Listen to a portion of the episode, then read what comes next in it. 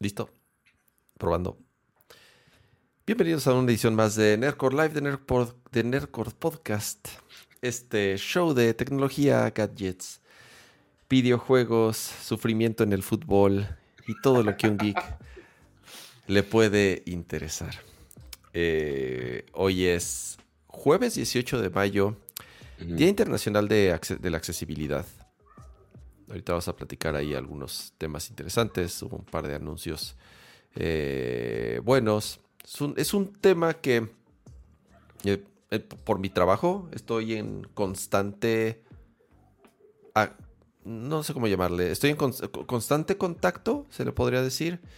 Eh, he aprendido mucho los últimos años y es, y es algo que, que- que personalmente he aprendido a apreciar cuando las compañías se lo toman en serio.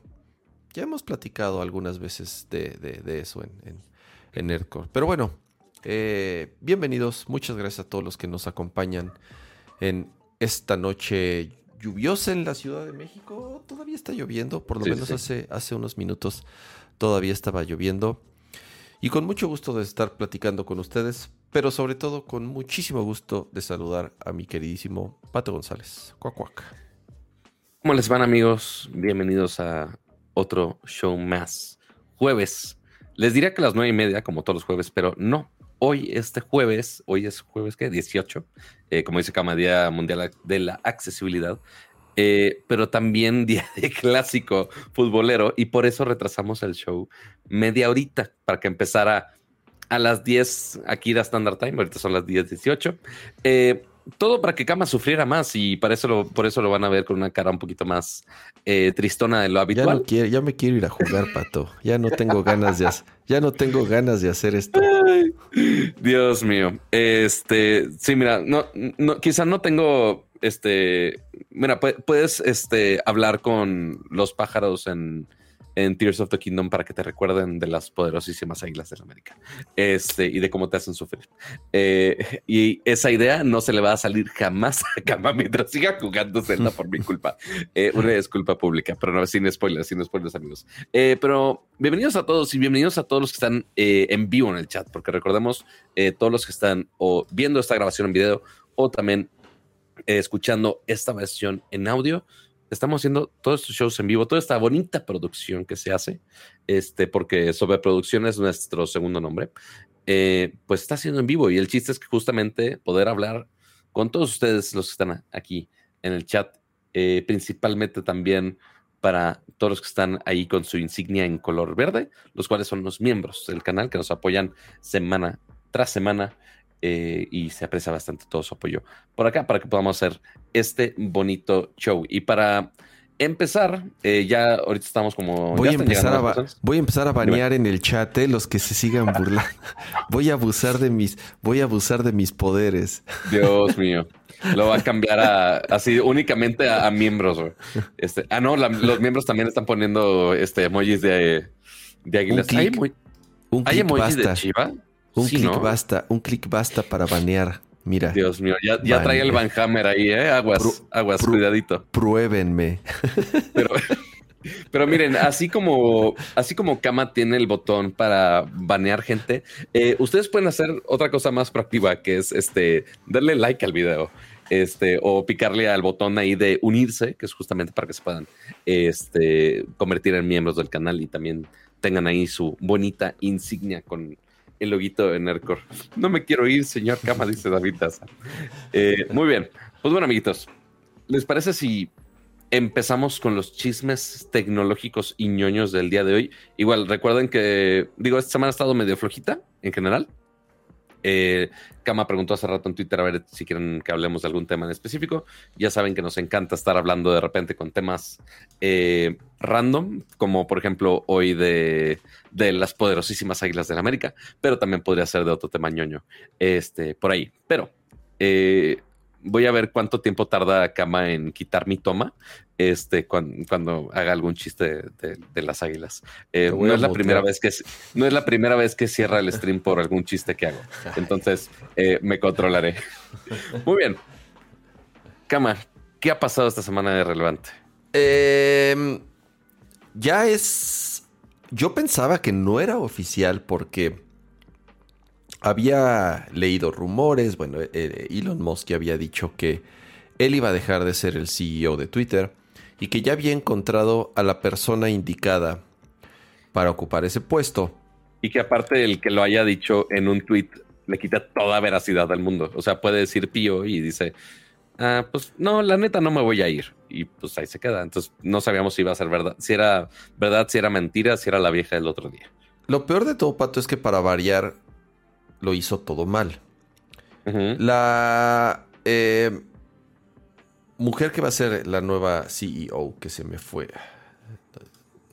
Tenía aquí la nota. Linda Yacarino. Em, o no sé si es Yacharino, porque son doble, es doble C. Ella. Así de ella no vamos a batallar con su apellido.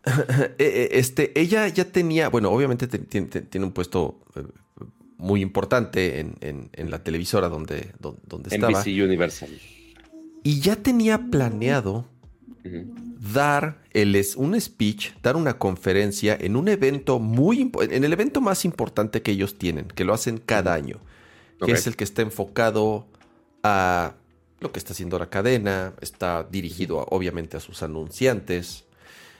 Bueno, él filtra quién es y la corren de inmediato. O sea, a ver, está, está, es muy difícil a esos niveles. Y yo creo que, a ver, yo, yo, creo que sí hay manera de hacer las cosas bien. Siempre hay forma de hacer las cosas bien. Pero, por un lado, ella, sabiendo que tenía este compromiso, también estando en pláticas ya con Elon Musk, obviamente, pues de cierta forma, digo, no sé, no sé si ella en algún punto ya había anunciado que estaba en pláticas con Elon Musk, que no lo creo, Pato, porque cuando sucede eso... A ver, ahí te va. Si tú estás en una compañía y alguien llega y te dice, oye, pues ¿qué crees? Si tú eres el dueño o eres el jefe o eres lo que sea, si alguien llega y te dice, oye, ¿qué crees? Pues es que ya estoy en entrevistas porque, este, a lo mejor me voy, así es, a ver, llégale. O sea, claro. yo como jefe. ¿Estás pensando en ya irte? Claro, yo como jefe te, o sea, te, corro en ese momento.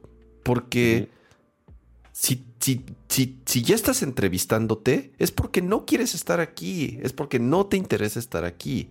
Es la pregunta de, ¿pero por qué estás buscando algo más? no te voy a seguir. Claro, no te voy a seguir pagando una hora más si tú ya te quieres ir. Entonces, llégale. Entonces es muy complicado. Por eso, cuando digo siempre hay, forma de hacer cosas mejores. Hay como dos formas principales.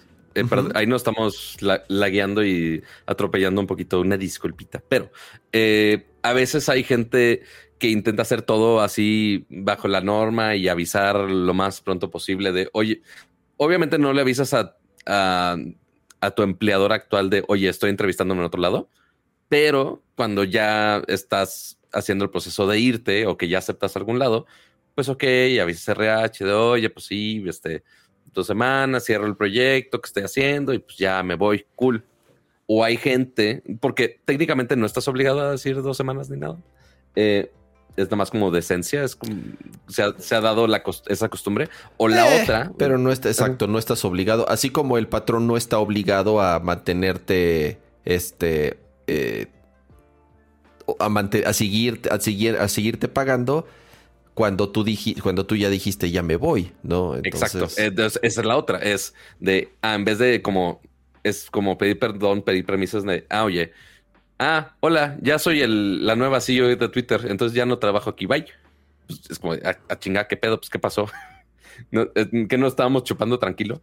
Eh, y pues sí, obviamente ese anuncio, si la señora esta no había avisado en su puesto actual, que igual como dice Kama, no era un puesto chiquito, este, era la líder de anunciantes para NBC Universal.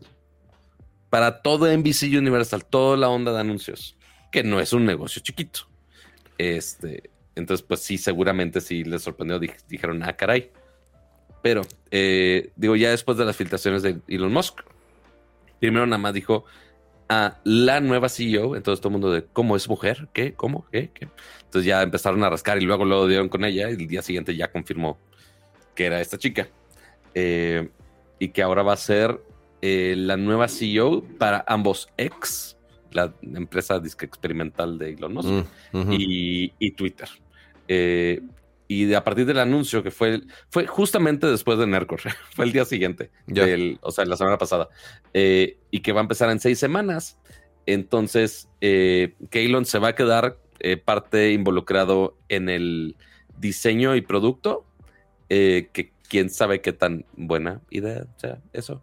Eh, y ya todo lo administrativo, ya todo el negocio per se, que ahorita el único negocio medio viable de Twitter es anuncios y pues porque Twitter Blue claramente no está funcionando, eh, pero los anuncios es lo que es lo más seguro que le vayan a apostar y por eso trajeron a alguien tan fuerte en el mundo de los anuncios. Esa es la razón principal, la relación que tiene con las marcas, porque vive para ellos, trabaja para las marcas y su trabajo era meter dinero de marcas y de anunciantes y de patrocinios a una televisora que, que es de lo que viven las televisoras, de, las marcas. Aquí el tema, y a mí lo que me llamó la atención fue ver la reacción de los de gran parte de los seguidores de Elon Musk, y me refiero a los seguidores a los que les gusta su forma de pensar y a los que les gusta su forma de ser, que tiene cierta inclinación y además eh, Elon Musk lo, hoy lo volvió a declarar casi casi eh, eh, de forma muy abierta en una entrevista que dio. Pero, pero, pero son usuarios que tienen, digamos, formas de pensar más conservadoras, llamémosle así, un poco más de derecha, ¿no? De una, de una eh, manera de donde no nos metamos en problemas así es, Exacto. Y ella, ella, al haber estado involucrada, e, ella tiene, ella, ella estuvo involucrada y tiene un papel importante en el, en el World Economic Forum, en, en, el en, esta el, World, el, Foro Mundial de Economía. Y ese foro, esa, esa, esa, esa organización no es bien vista por este tipo de personas. ¿Por qué? Porque son eh, pro... De, ideas mucho más liberales, ¿no? Por ejemplo, tuvieron mucho que ver con todo el movimiento de, la vacuna y de, de, contra el COVID, contra el COVID ahora durante la pandemia. Y, y haciendo mucha campaña para que la gente se vacunara. Y a ver, los, ¿quiénes son los antivacunas? Elon Musk, incluso siendo uno de ellos, o sea, abiertamente. Y gran parte de, no existe, vuelvan a trabajar a, así es, Y, gran parte de sus seguidores piensan, piensan igual. Entonces, ella definitivamente es alguien que está muy relacionada o está más relacionada con los gobiernos de izquierda, con los movimientos un poco más progresistas, como les llaman, lo cual choca completamente con la forma de pensar de Elon Musk, con la mayoría de los seguidores de Elon Musk y con mucho de lo que ha estado sucediendo eh, últimamente en, en, Twitter. Entonces, lo que él dice es, no, yo voy a seguir siendo el CTO, como el, el, Chief Technology, ¿no? Es en, la parte en la parte, eh, eh, me voy a seguir enfocando en la, en la parte tecnológica. No sé qué tanto realmente ella nada más va a estar ahí medio de adorno, simple y sencillamente para traer anunciantes, que es lo que Twitter ha perdido el setenta y tantos por ciento, creo que 80 por una cifra escandalosa, que es lo que ha perdido Twitter desde que Elon Musk tomó posesión. Y, no sé qué no sé realmente ya qué tanto peso tenga como CEO en cuanto a decisiones importantes de la compañía. Como dice David, chocan, son, son mentalidades muy diferentes, son personalidades muy diferentes. El güey, oh, eh, te digo en la entrevista esta que dio, eh, estaba lo que, escuchaste lo que dijo de, eh, dijo, yo no soy creyente del, del home office. A mí. Sí, sí, eh, sí, vi que lo tuiteó. A mí, porque a ver, yo también, yo sé que en algunos momentos me he proclamado en favor de, de- de- de ir a una oficina y de convivir en persona y eso. Pero, eh, o sea, una cosa es yo personalmente, cómo me sienta y si me gusta ir a una oficina o no.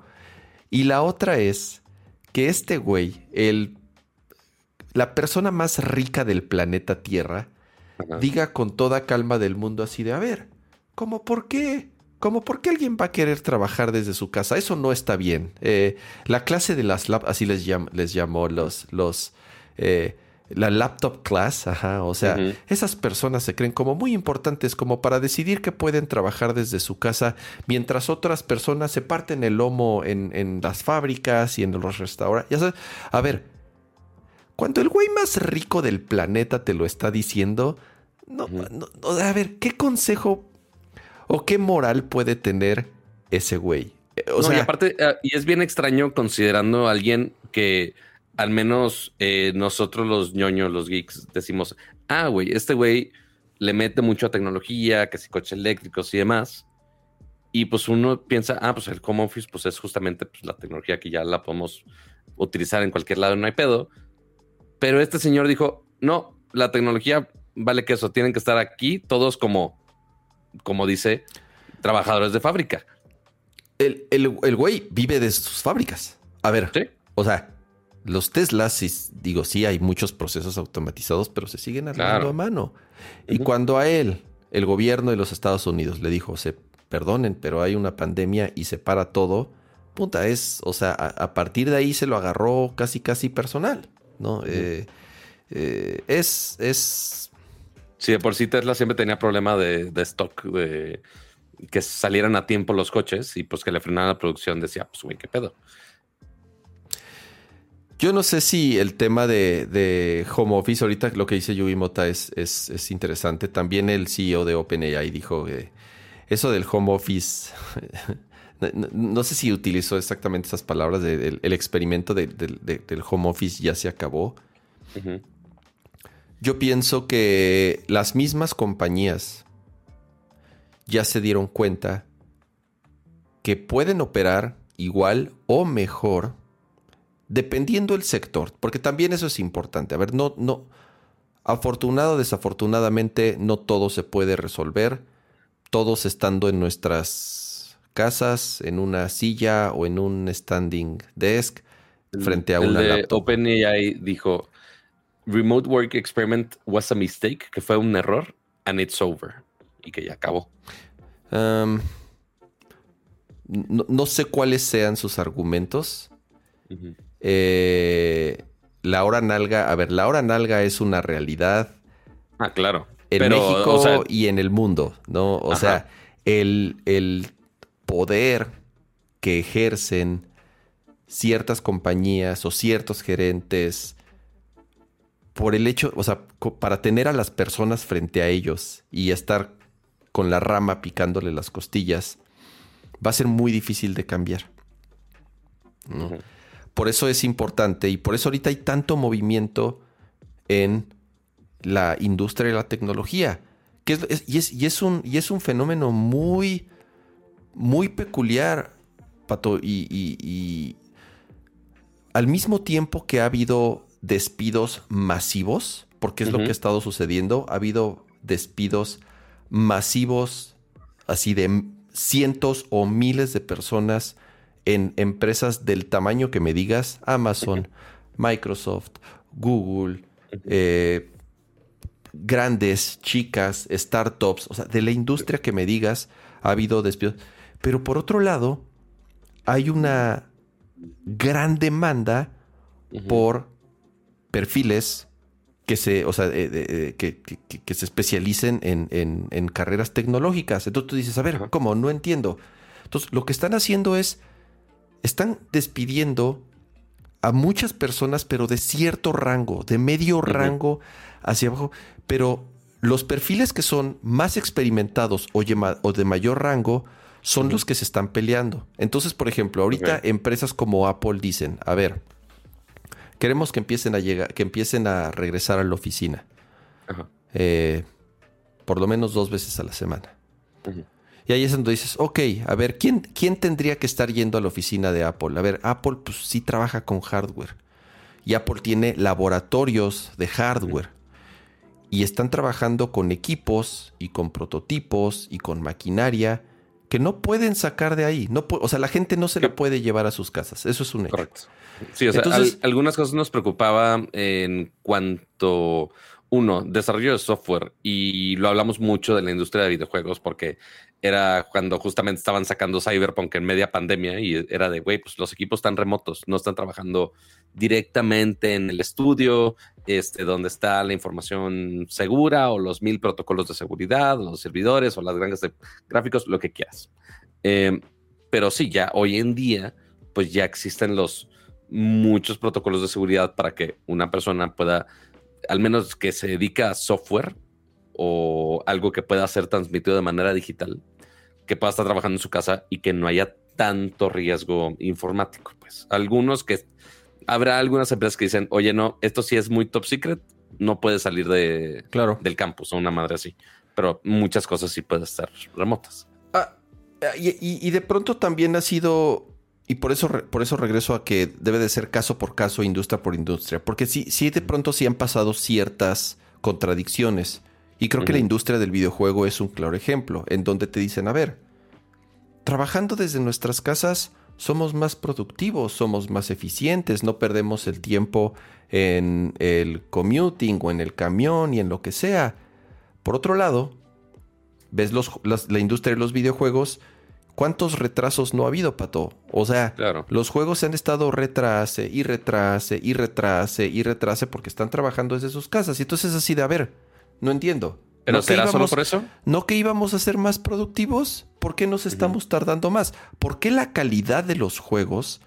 ¿Por qué la calidad de los juegos que han salido? Y me refiero no a que el juego esté bueno o malo, me refiero a un control de calidad. O sea, los juegos han salido con muchos bugs incompletos, con muchos parches. O sea, ve lo que ha pasado con juegos AAA. No nos vayamos muy lejos. Con el de Star Wars en PC es un, es un cagadero, pato. No, no, o sea, el, el, bueno, no hablemos ni de el de los vampiros, este que estábamos cagándonos de la risa. Redfall. El de Redfall, el bodrio de juego que salió. Los juegos se han estado retrasados. O sea, es una industria que, en mi opinión, no le ha venido muy bien el trabajar desde sus casas.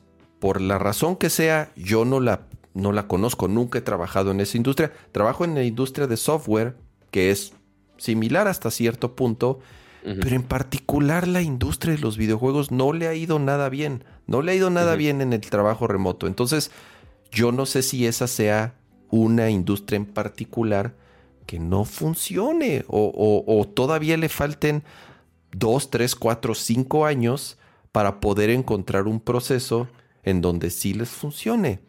Es que eh, justo el problema es, o sea, no es tanto que sea la industria, más bien es igual como es el caso por caso de cada empresa per se, o incluso hasta de cada proyecto, el cómo se adapta. Porque, oye, estamos trabajando en un modelo 3D y lo estamos haciendo con seis diseñadores en el, mismo lugar, en el mismo estudio. Cool.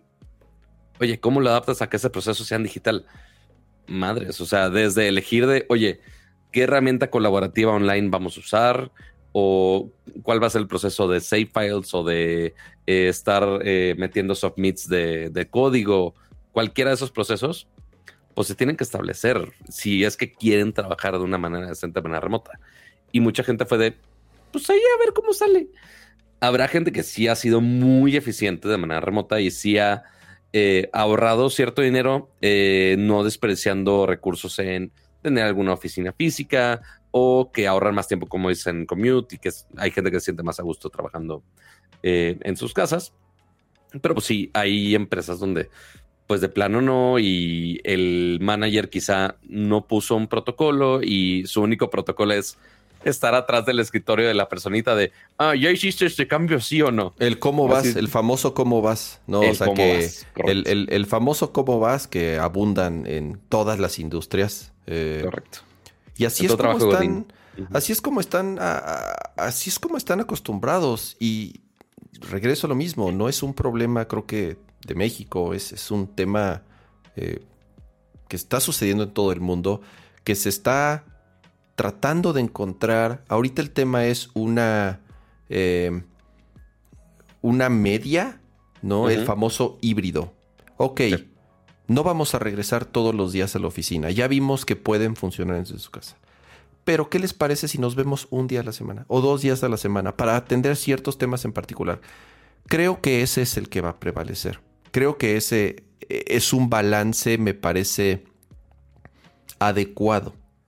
Yo no sé si eso sea el pretexto para que empiece otra vez la transición de, ok, ya vieron que dos días está bien. ¿Qué les parece si empezamos otra vez con tres? ¿Qué les parece si vamos a cuatro? O sea, yo no sé si ese sea el pretexto de las oficinas.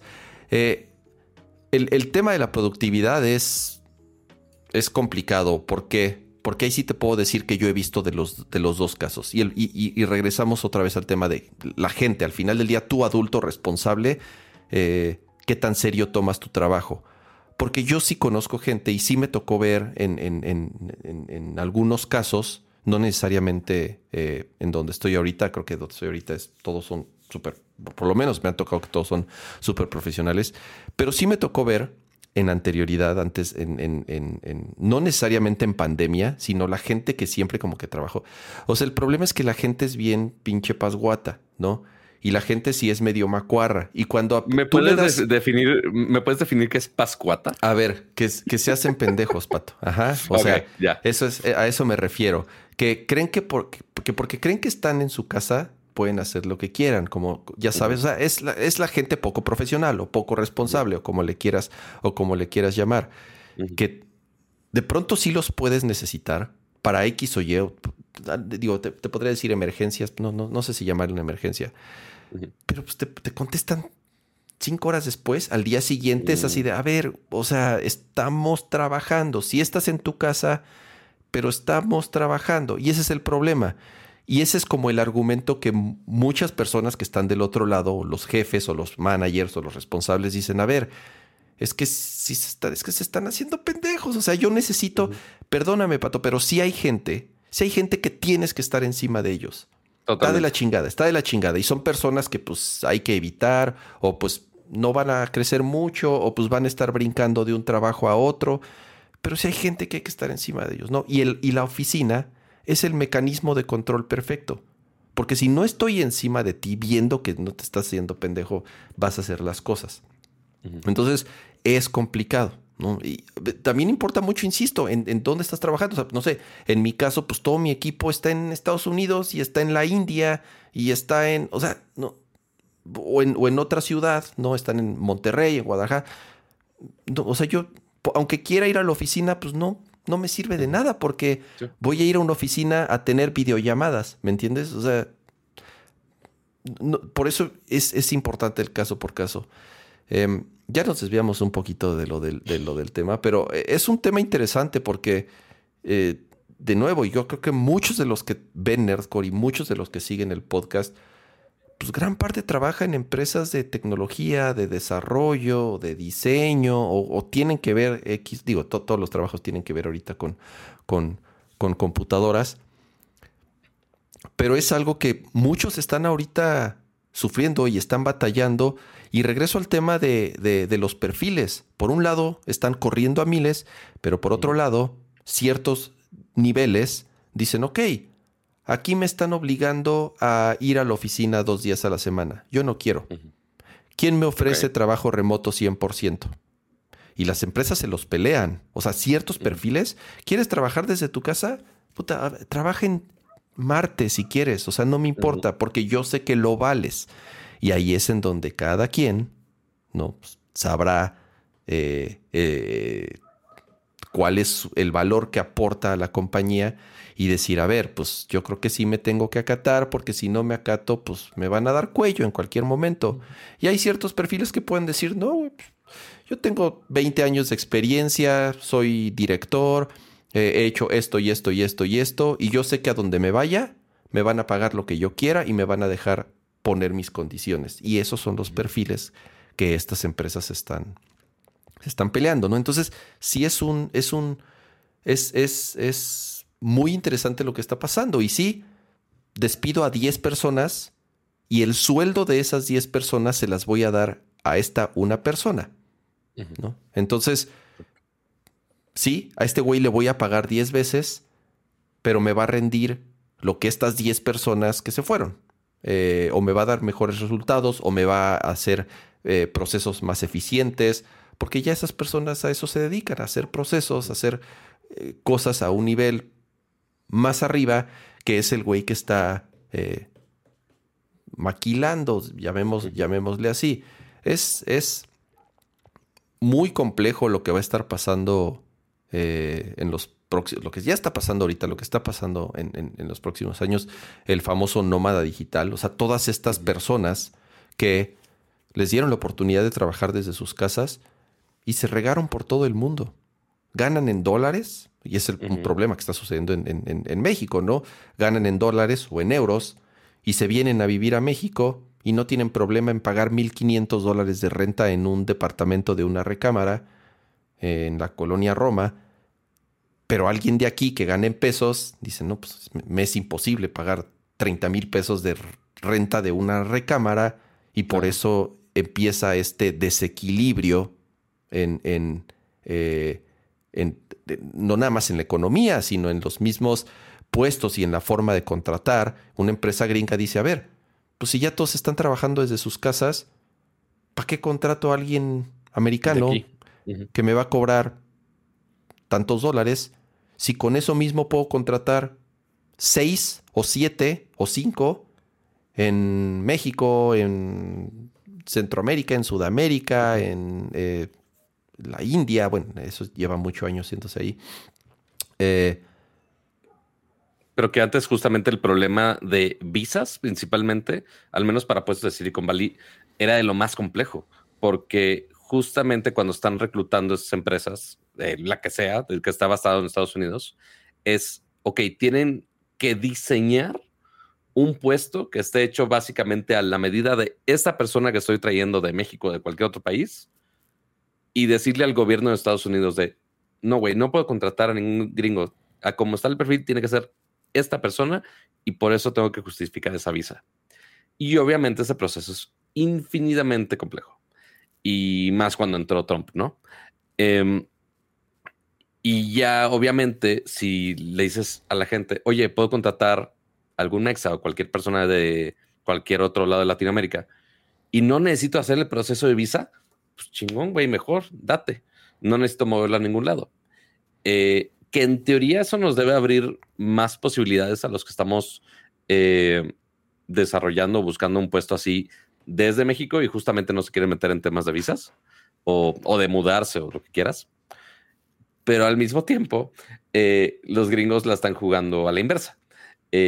Los que quizá ya tenían un puesto o los que los contrataron allá, que vivían en San Francisco o cualquier otro lugar de Gringolandia, que obviamente es mucho más caro que en México, pues dicen, oye, pues me van a pagar igual si estoy trabajando aquí o estoy trabajando en cualquier, en Cancún o en la Ciudad de México, o donde quieras.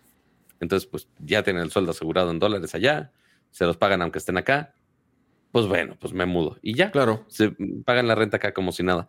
Aunque, pues debería abrir más puertas para puestos de Latinoamérica que estén apoyando para allá, pero pues también está jugándonos a la inversa. Las, las dos están pasando y, insisto, creo que muchos de los que están aquí viéndonos y escuchándonos lo han, lo han visto. Eh, se han abierto estas puertas, estas fronteras por lo mismo que vieron en los últimos dos años. Se está volviendo más fácil, pero al mismo tiempo, eh, y es contradictorio, al mismo tiempo se está volviendo mucho más competido. ¿Por qué? Porque ahora ya estás, o sea, antes... Ahora es con todo el mundo. Exactamente, antes te estabas peleando el lugar con, con, la burbuja en la que estabas o el área en la que estabas, dependiendo de, la industria en la, que, en la que estés trabajando. Ya no, ya es ahorita, este, sí, hay más oportunidades, pero también hay más competencia. Entonces, están pasando muchas cosas muy rápido y eh, súmale esto, digo, eh, de, todas estas aplicaciones y de, eh, que, empiezan a surgir con temas de, de modelos de lenguaje, inteligencia artificial, que muchos apuntan a que dicen, a ver, esto me puede sustituir a cinco o seis personas en cualquier momento, de, ciertos perfiles, de ciertas habilidades. A lo mejor no ahorita, pero en un par de años va a suceder. Entonces, se están moviendo muy rápido las cosas. Tal vez la pandemia fue un impulsor para que a lo mejor, aunque era algo que tal vez estaba planeado, no planeado, pero a lo mejor estaba proyectado a que sucediera en unos 10 años. Y madres, en, dos años y medio, tres años, cuatro años o cinco años en la mitad del tiempo va a suceder por todo lo que ha pasado eh, eh, en respuesta a lo que las mismas compañías empezaron a hacer por lo de la pandemia. Eh, pero bueno, ya hay nueva CEO de Twitter. Está bien, qué bueno. O sea, yo creo que era importante que alguien serio o responsable y con cierta experiencia tomara las riendas de la compañía. Ojalá, y sin tanto en Twitter. Ojalá la dejen trabajar. Ojalá la dejen hacer lo que tiene que hacer y ese güey que se vaya otra vez a hacer sus cohetes y sus coches y sus satélites y todas esas cosas que las ha, las ha hecho muy bien. A ver, no, no, no, no lo neguemos. lo ha hecho muy bien. Es muy brillante para esas cosas. Con Twitter no le han salido bien las cosas. Eh, entonces, ojalá le dé oportunidad de, de, de hacer lo que tenga que hacer. Igual faltan otras cinco semanas para que ya tome el puesto oficialmente y a ver de ahí cuánto tarda en, pues ya poder hacer algún cambio relevante, porque seguramente no va a ser tan fácil cambiarlo de la noche a la mañana. Así es. Em, estoy leyendo aquí el chat. Justo me pasó, conseguí convertir mi puesto a remoto y de vivir en Estados Unidos pude regresar a Monterrey como si nada. Exacto. Eh, cada quien tiene derecho a elegir el trabajo y condiciones que más le conviene. Em, sí, David, pero también tienes que ganártelo, ¿no? O sea, si tienes las habilidades, la experiencia, las condiciones, y o sea, como para tú ser el que ponga las condiciones, increíble. No todos, no todos tienen esa, eh, ese beneficio, llamémosle eh, así. Eh, no, y aparte, una cosa es que pongas las condiciones que más te convengan a ti como empleado pero pues quién sabe si la empresa te quiera dar esas condiciones o más bien la empresa también se pone, pone sus condiciones de no, quiero que estés aquí haciendo hora en alga en físico o estés haciendo hora en alga en tu, en casa, no sé. Es lo que te digo. Eh, al final el beneficio tiene que ser mutuo. Tú pones tus condiciones, ok, ¿las vales? Eh, ¿Cómo me puedes demostrar que lo vales? ¿Cómo me puedes demostrar que, eh, que, que, que yo voy a tomar un riesgo contratándote eh, y aceptando todas esas condiciones, pero también tú tienes que aceptar las mías, ¿no? Al final del día es un, tiene ambos, tiene dos lados esto. Eh, muchísimas gracias a el primer super chat de la noche. Em, perdón, no vi la pregunta, Pato. ¿Cuál fue la pregunta que pusiste? Eh, ¿Cómo ah, están trabajando? ¿En oficina, en casa o en híbrido? Ok, ya. Eh, ahí va la votación. Voten, voten, voten, voten. ¿Por cuál? Pero a ver, pero lee el superchat. Sergio Briseño, muchísimas gracias, Sergio. Hola, Pato y Cama. Eh, hola, Cama. Soy al que le vendiste el, el, el, casco de Halo 3. Me arrepiento de no haber faneado y pedirte foto. Ja, Órale, saludos, Sergio. Sí, sí, hace. Digo, hago. De pronto así hago. Madre mía. Sí, tenía un casco de Halo una edición especial que salió de Halo 3 y yo tenía el tenía lo tenía ahí guardado. Y entonces en alguna de mis ventas que hago así de pronto junto cosas y digo, a ver, voy a vender cosas que ya no, ya no quiero, pues. Y este y entre ellas fue justamente un, un, casco de Master Chief que salió en esa edición especial. Eh, saludos, Sergio. Y sí, este se vendió rápido. Ahora sí que eh, eh, la gente de los fans de Halo sí son. Saludos. Em, dice: Tesla planea usar espectaculares en la calle, cosa que no era pensada. No, Tesla no gasta en publicidad, lo cual me, sorprende. Así es. Em, las condiciones mejoraron después de la pandemia. La neta, la neta, para, para que la gente y un equipo trabaje como se debe, nada como estar juntos físicamente mínimo como un par de días a la semana. Sí, yo, yo, yo sí, yo sí soy un poco de la vieja escuela y lo saben. O sea, a mí sí me parece. A mí sí, yo sí siento de pronto. eh, o sea, yo extraño esas interacciones. Definitivamente yo extraño esas interacciones. A mí sí me, a mí sí me gusta cambiar de aires. A mí no me gusta estar en el mismo lugar todo el tiempo.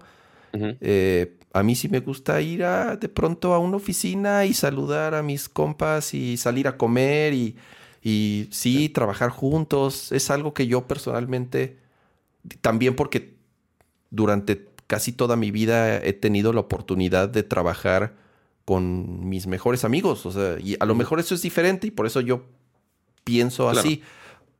Yo, yo no sufría los traslados a la oficina, yo no sufría el tráfico. Siempre tuve la fortuna de caminar a mi trabajo o de irme en bici o de... Soy muy privilegiado si lo quieren ver así. Entonces mi punto de vista van a decir, no, pues chido por ti.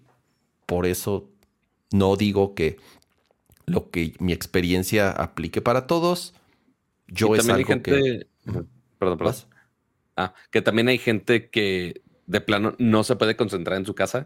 Eh, o sea, pues al menos Kama y yo, pues tenemos. Yo soy de esos. afor- afortunadamente tenemos, o sea, incluso aunque tenemos un espacio donde o trabajamos o editamos o grabamos, híjole, es bien, es bien tentador. Estás en tu, estás en tu casa de.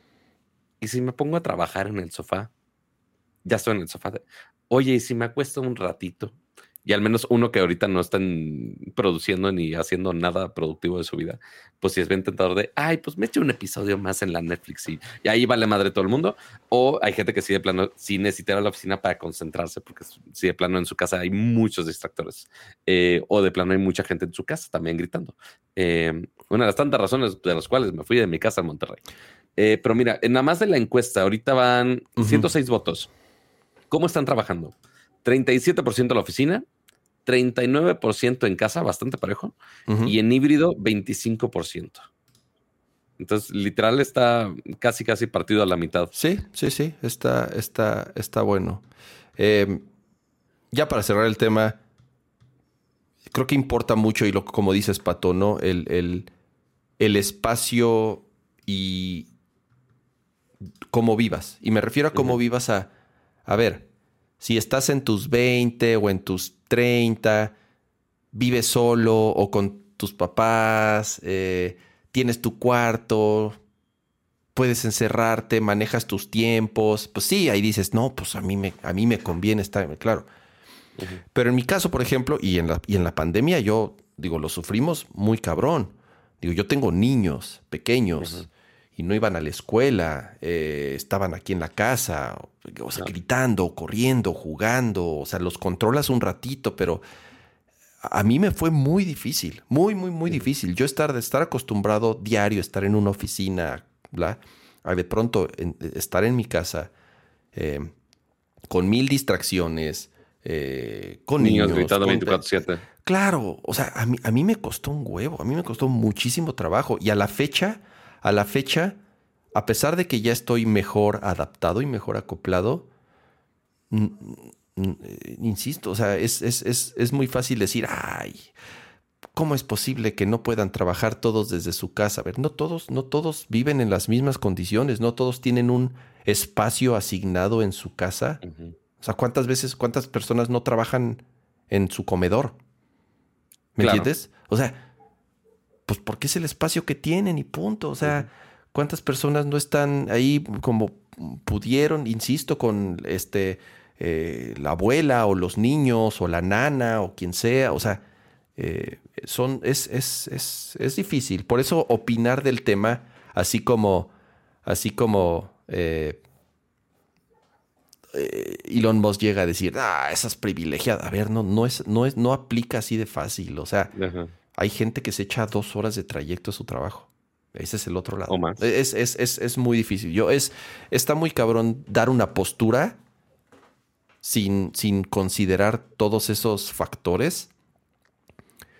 Y más cuando eres el güey más rico del mundo, ¿no? Este... Pues sí, siempre, y siempre va a poner el ejemplo de, no, pero mis trabajadores de las fábricas que siempre se parten.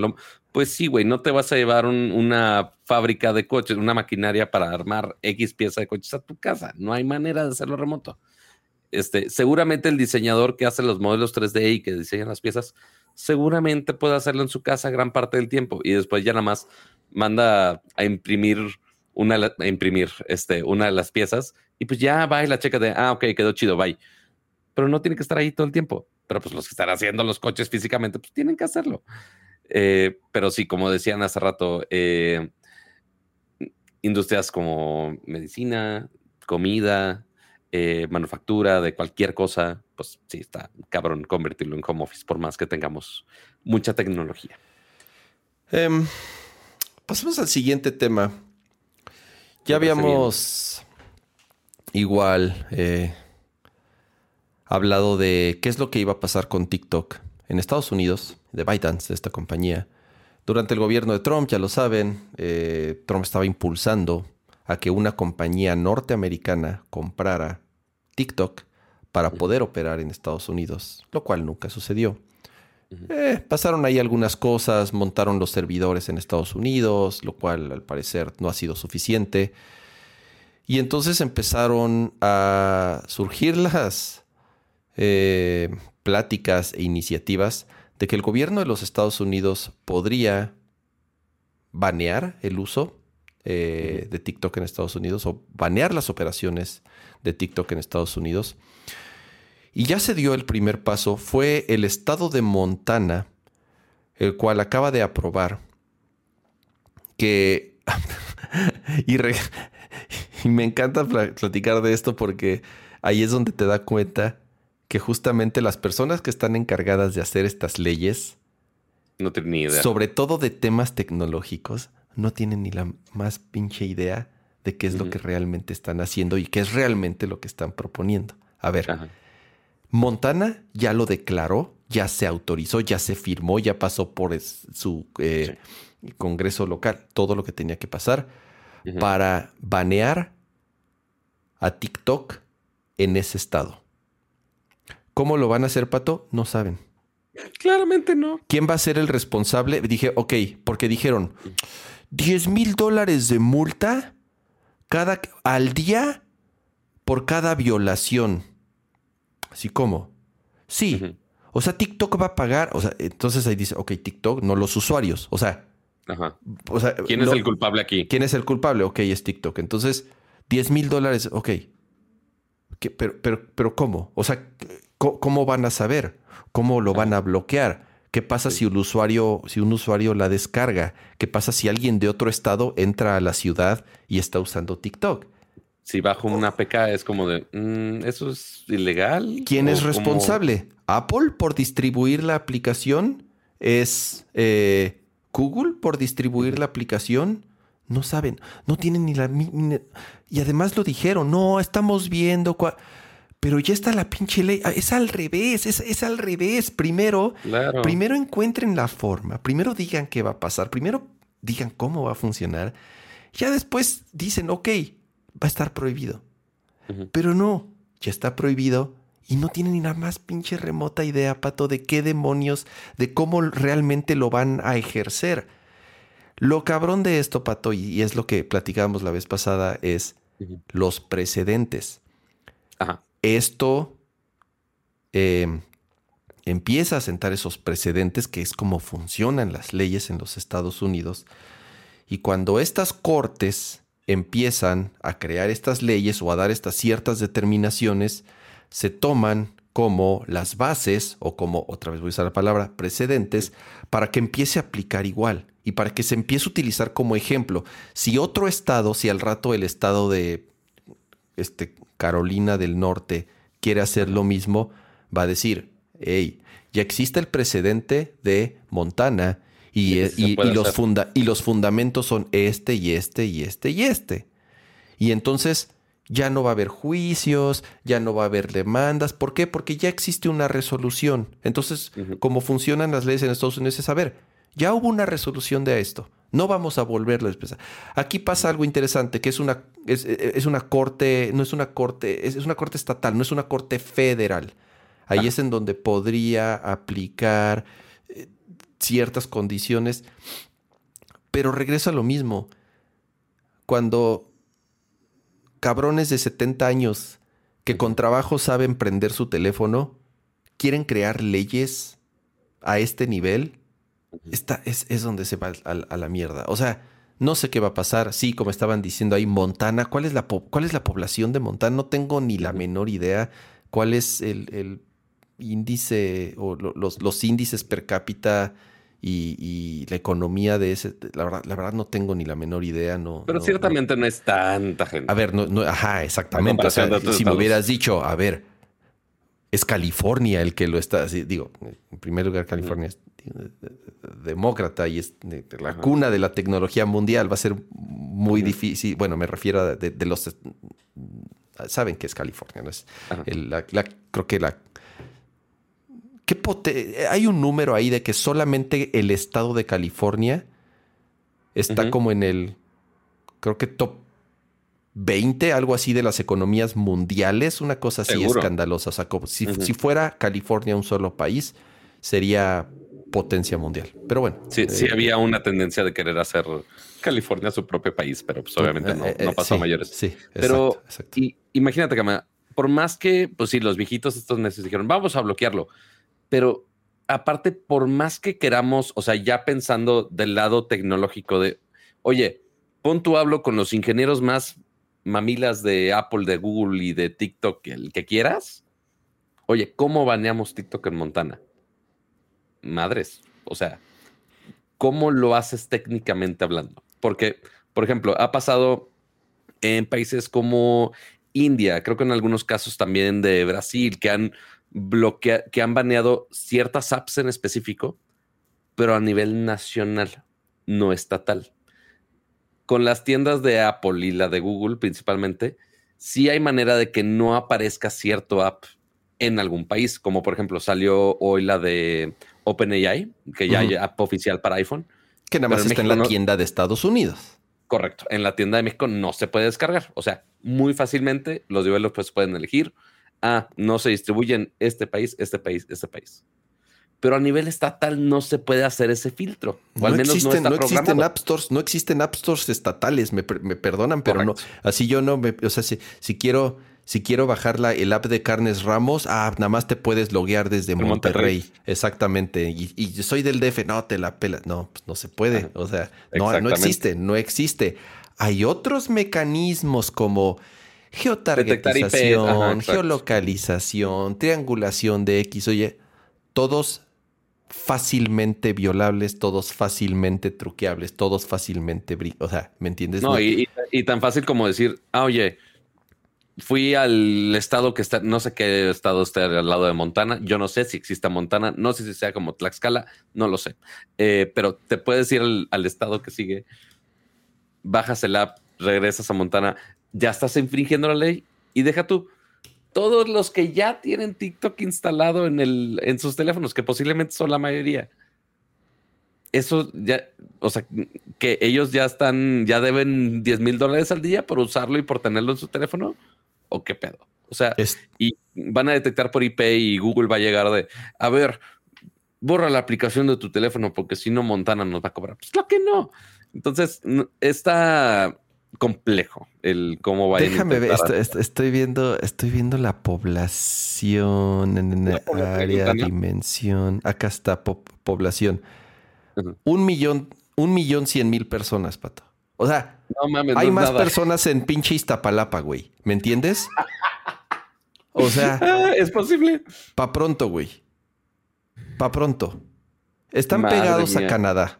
O sea, nada más se acercan así tantito a, a la... O sea, me, me entiendo... Güey, no entiendo, no entiendo. Mira, son de... ¿Cuánto dijiste que tiene? Un millón ciento veintidós mil personas. No, Iztapalapa tiene un millón ochocientos mil. No, tiene casi el pinche doble. no estaba exagerando. Iztapalapa es muchísimo más grande que Montana, güey. Es más densa, es más densa, no grande. Montana es un estado muy grande, pero es pura pinche montaña. Es pura pinche montaña y bosques y nieve. O sea, no hay nada. Y osos. O sea, ¿me entiendes? Yo creo que hay más osos. No esperaba que Iztapalapa ganara en algo en esta conversación, pero ok, felicidades Iztapalapa por tener más población que Montana, güey.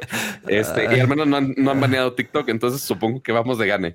Eh, pero sí, Montana está medio loquito. Eh, otros estados están medio pensándolo en también hacerlo, pero mientras no sepan aplicarlo, medio va a valer madre.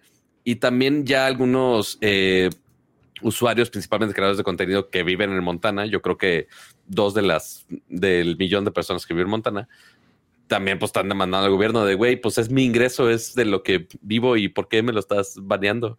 Este, y libertad de expresión y tanta madre. O sea, se, están metiendo en mucho pedo del que deberían cuando pues están nada más queriéndole meter la pata a China en vez de sacar una solución mejor. Pero eh, este, este eh, no sé, quería comentarlo porque ya hemos platicado del tema varias veces. Es un paso importante, o sea, sigo, sí nos estamos cagando de la risa y todo, pero de nuevo, sí es un primer paso para que otros estados empiecen a, hacer iniciativas similares y en algún momento se va a hacer, digo, ya es, ya es un tema a nivel federal, ¿no? Siguen sigue en, discusión y, lo que sea, pero ya el hecho de que un Estado lo haya hecho de forma oficial, aunque, nos, eh, eh, aunque sea Montana, sí, es un paso importante para que se torne en un tema mucho más serio. Pues es, eh, uno de los 50 y em, eventualmente empezamos de uno y justamente como dice Adal, pero no Ramón en el chat, si son varios y ya convencen al señor presidente de, oigan, ya más de 25 estados estamos preocupados por TikTok. Hay que banearlo a nivel nacional y ahí sí es más fácil de hacer el baneo. Es correcto. Este, entonces, pues sí es, podría ser el inicio de algo muy grave. Eh, y ya les mencioné hace rato que en India y otros países ya han prohibido ciertas apps, principalmente de China. Este PUBG no se podía bajar en China, creo que digo en China, en, India, no me acuerdo si, si ya se puede bajar o no pero sí, sí podría afectar totalmente el, desempeño de la red social. Por lo menos, la, sí, como dices, o sea, la, otra, los estados republicanos, que son los, los, principales impulsores o los más, ahorita, el, gobierno republicano, los más preocupados con este, con este eh, tema. Em, el estado de Montapalapa está increíble, el estado de Montapalapa. eh, iOS 17 a pesar de que faltan dos semanas para, para WWDC, Apple ya de un pequeño adelanto. No es la primera vez que lo hace, lo ha hecho ya en los dos años anteriores. Ya lo hizo un poco como costumbre, digamos, eh, cuando es la semana o el Día Mundial de la Accesibilidad mostrar avances de cuáles son los features enfocados en este tema que va a tener la siguiente versión del sistema operativo de iOS. En este, eh, son features que se enfocan mucho en iOS, pero que también los, los, implementan en, la Mac de, alguna forma. Eh, y hasta parecería que lo hacen, sí, aprovechan el, el día, que es importante, pero también como para no, para no enfocarse mucho de eso en ese tema, en el WWDC y sí hablar de otras cosas que al final del día pues, son las que hacen más ruido. Sí, el tema de la accesibilidad y la inclusión es importante y genera ruido, pero al final pues Apple ya lo que ha hecho los últimos años es aprovechar estas fechas para anunciarlo y sí, porque aparte cosas de esos es... interesantes, Pato, ¿no? ¿Vas? Sí, porque esos features eh, usualmente se quedan muy rezagados de la presentación principal, porque pues sí es de accesibilidad y sí ataca a un porcentaje menor de, los usuarios, importante, pero es menor y que quizá al gran público no le llame la atención o algo así. Entonces el keynote principal, y, y, son funciones que le puede rasgar muchísimo, pero en la presentación principal pues no quieren quizá invertirle tanto tiempo en ello y enfocarse de las mil y un cosas que quieran preparar para, para más adelante. Entonces, lo que adelantaron fueron, eh, como dices, funciones de accesibilidad principalmente. Eh, que uno pensaría que ah, van a llegar a la versión actual de iOS, pero no, ya lo adelantaron para iOS 17, que ya faltan muy pocos meses, yo creo, porque lo, mencionan en WWDC, eh, son betas y después ya lo lanzan al, público en general. Y aquí sacaron eh, cuatro funciones eh, de, de, accesibilidad. Una que se llama Live Speech, Personal Voice, and Point and Speak. No, perdón, eran tres funciones. And Point and Speak with Magnifier. Entonces, ¿qué significa todo esto? Live Speech es una función que de hecho ya teníamos en Android desde hace relativamente poco tiempo. ¿Qué significa esto? Que básicamente cuando tú estás eh, en una llamada o estás escuchando algo, este, pues si en algún momento o no puedes usar la bocina de celular o tienes problemas de escucha o cualquier cosa así, te puede hacer eh, la transcripción eh, en vivo, que eso es una cosa que se llama live caption también en, en Android, si no me equivoco. Deja, pongo aquí el. Espera, espera, espera. Sí, convierte el audio en texto en tiempo real.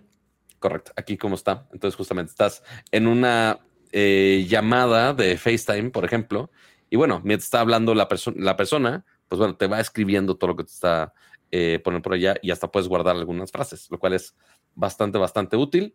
Después, la segunda función dijimos que era Personal Voice, que es esta súper interesante porque ya es, ya se involucra con entrenar modelos de inteligencia artificial con tu voz.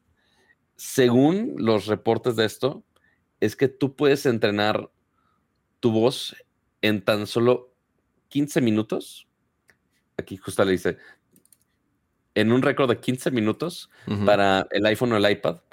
Eh, básicamente el dispositivo te pone a leer algunas frases eh, y ya va este, entrenando tu voz para todo esto. Y ya, en base con ese entrenamiento, ya puede crear lo que ellos llaman el personal voice.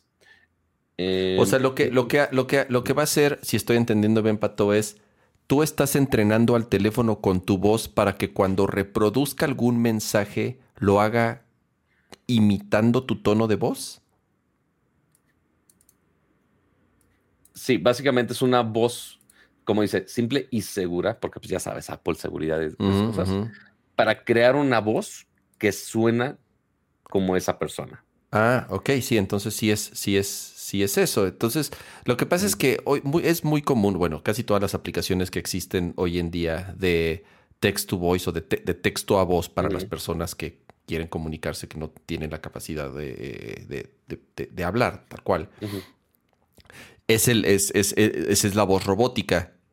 ya de sabes. Hecho, de hecho, aquí dice: esto es para usuarios con el riesgo de perder su habilidad del habla. Entonces, claro, porque tienes que. o sea, para entrenarlo, claro, para entrenarlo tienes que hablar. Entonces, tienes que entrenarlo antes. ajá, es guardar tu voz para la posteridad básicamente. Porque aquí lo que pone eh, dice, justo para los que tienen algún diagnóstico de enfermedades como ALS, eh, que sí se puede, puedes deteriorar tu habilidad del habla muy, muy, muy rápido. Eh, digo, y otras condiciones obviamente aquí menciona. pero sí, justamente es mientras puedes seguir hablando, grabas. Lo entrenas. lo entrenas y en teoría ya tienes tu voz. Entonces ya cuando tenga tu voz grabada, si por alguna razón ya se te complica hablar o tienes alguna complicación de cualquier tipo, ya lo hace. Podrías escribir algún mensaje y lo puede hablar por ti. Eh, estaría interesante que esa voz la puedas usar para eh, tu asistente de voz. Eh, dudo. Ay, no sé, como que no, como que, como que si le hablo a mi asistente, no, no quiero que me no quiero que me responda con mi, con mi voz, me va a sacar de pedo. Pero, pero si lo usas para decir, oye, márcale a como duplex de Google, eh, que le dices, oye, marca a tal lugar para que me haga una cita a la peluquería a las 3 de la tarde.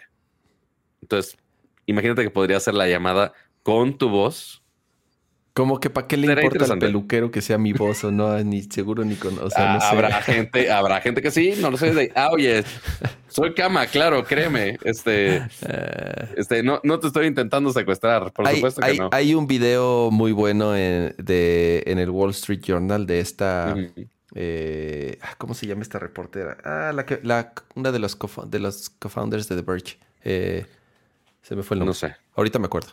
Bueno, hizo un experimento de, con estas herramientas que hay para generar, para imitar tu voz después de cierto entrenamiento. Y la utilizaba para engañar los sistemas bancarios de Estados Unidos, porque ves que muchos Oh. sistemas bancarios tienen reconocimiento de voz para poder efectuar eh, ciertas cosas o para poder, eh, eh, digo, como, como un mecanismo de autenticación. Y pasó unas y re- medio reprobó otras. Y después, no, las del banco sí las pasó. Y después hizo lo mismo hablando por teléfono a un amigo o a un familiar que estaban, Oh. que conocían muy bien su voz. Y ahí es en donde todos dicen, ¿por qué te escuchas raro? Esta no, ah, ya sabes, o sea, sí, se- esa sí, esa sí es la... eh, Joanna Stern, ya me acordé del nombre de la chica, de Joanna Stern. Eh, y después también hizo uno en donde generaron como un avatar de ella, ¿no? Este, utilizando un modelo 3D y eso. Entonces, o sea, estamos cerca, pero todavía, todavía no. yo no confío, me perdonan, pero yo no confío en esos pinches sistemas y menos de bancos mexicanos. La neta, no, no, no creo que sean muy seguros, la neta. No, no, no, no sé. Em, pero sí, los pudieron engañar fácilmente con estos sistemas, porque pues, el banco al final del día es un robot.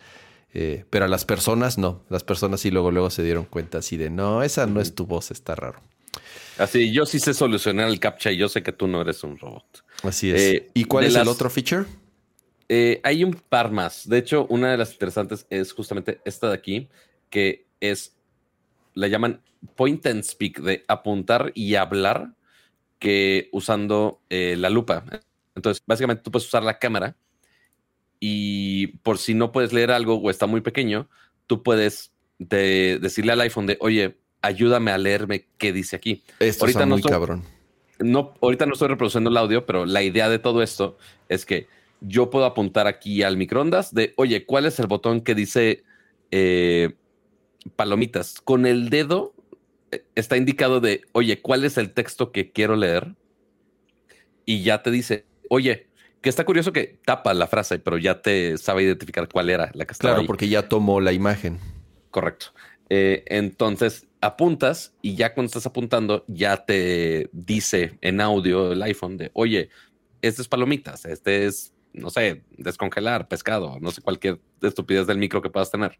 Eh, y O sea, sí, los botones que los- nadie usa. Los botones que nadie usa o que no sabemos usar, eh, pues bueno, te puede ayudar a leerlos. Y justamente para los que tienen alguna dificultad visual, esa es la idea de, de, esa función. Y la última, eh, básicamente, eh, Assistive Access, eh, hicieron como una versión súper simplificada de todo. Para no, al menos lo que dicen es, para no darte una carga cognitiva tan alta, es vamos a ponerte el teléfono for dummies al 100% con las funciones más prácticas. Entonces, por ejemplo, fotos. Nada más son las fotos y regresar en un botón gigantesco. Eh, para la cámara, ya no es opciones de la cámara, que si resolución. No, güey. Nada más es ves la cámara y tomar foto y regresar. Son todas las únicas opciones que tienes. El llamar, ya tienes tu, tus opciones rápidas. Eh, para música, ya las canciones, play y regresar. Nada de estar scrolleando y cambiando settings, nada. O sea, es vamos a mantener la experiencia más sencilla para ti. Y de esto también va acompañado justamente esta como pantalla de inicio. En vez de que tengas las aplicaciones, y más en un iPad, que seguramente sus abuelitas, tías, papás o quien quieran que les haya dicho, pero ¿dónde está la aplicación que quiero para ver las noticias? Es como de, güey, ahí está, ahí está, nada más que Claro. está muy chiquita. Eh, Eh, pues bueno, vamos a ponerte los botones grandes. Ahora dime, dime. Eh, Es increíble para. Y regresando a lo que. Por, ¿Por qué estoy tan familiarizado con esto? Es porque digo, yo, yo- yo he participado en, en algunas sesiones eh, y, y es algo en lo que, digo, en lo que donde trabajo es es súper importante todo este tema de accesibilidad. Eh, o sea, este tipo de cosas para, para, para usuarios este, neurodivergentes, como les llaman, es súper valioso. O sea, al final el, el, cerebro, cómo funciona de, personas que tienen estas, eh, eh, no sé cómo llamarle, este, eh, trastornos, se le podría llamar. Estas cosas les, les, es la diferencia de poder o no utilizar una aplicación una herramienta, aquí lo llaman teléfono. lo llaman cognitive disabilities. Ah, ok. Eh, sí. O sea, sí, sí. Eh, neuro, sí, neuro. Yo, lo yo los conozco como neurodivergencia. Es el término que a mí me. O neurotípicos. Es el, es el término que, que, que, yo lo. Eh, con el que yo lo, lo, lo conocía. Em, es la diferencia para que alguien pueda o no utilizar un, un, un teléfono. Entonces yo creo que eh, compañías como Google, como Apple, que al final del día pues, son los únicos dos, o sea, son los únicos dos que hacen sistemas operativos para, el tele, para teléfonos, que es hoy en día una herramienta, te puedo decir, casi necesaria para funcionar en una sociedad eh, moderna, implementen medidas y sigan apoyando y sigan desarrollando eh, y además aprovechando el hardware. O sea, eso es lo, eso es lo interesante, Pato. Sí, el, el, software y cómo funciona y cómo estén diseñadas y qué es lo que está sucediendo detrás es muy importante.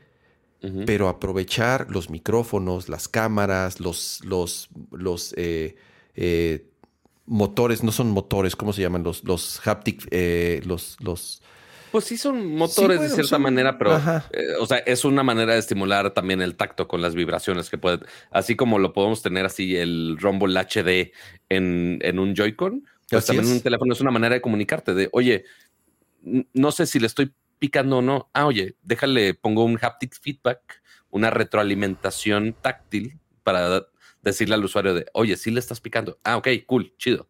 Este, y sí, es, es maneras de comunicarte con un usuario es, impresionante ver a, estas personas cómo utilizan estas herramientas en un teléfono. Este, vean, o sea, los comerciales que hace Apple sí no dejan de ser comerciales, pero vean esos videos que sacan de pronto de, de que están enfocados en accesibilidad y de usuarios que no ven, no oyen, no, no les falta alguna extremidad, no, o sea, tienen cierta eh, eh, eh, condición que no les permite utilizar un teléfono como los que somos afortunados de poderlo utilizar.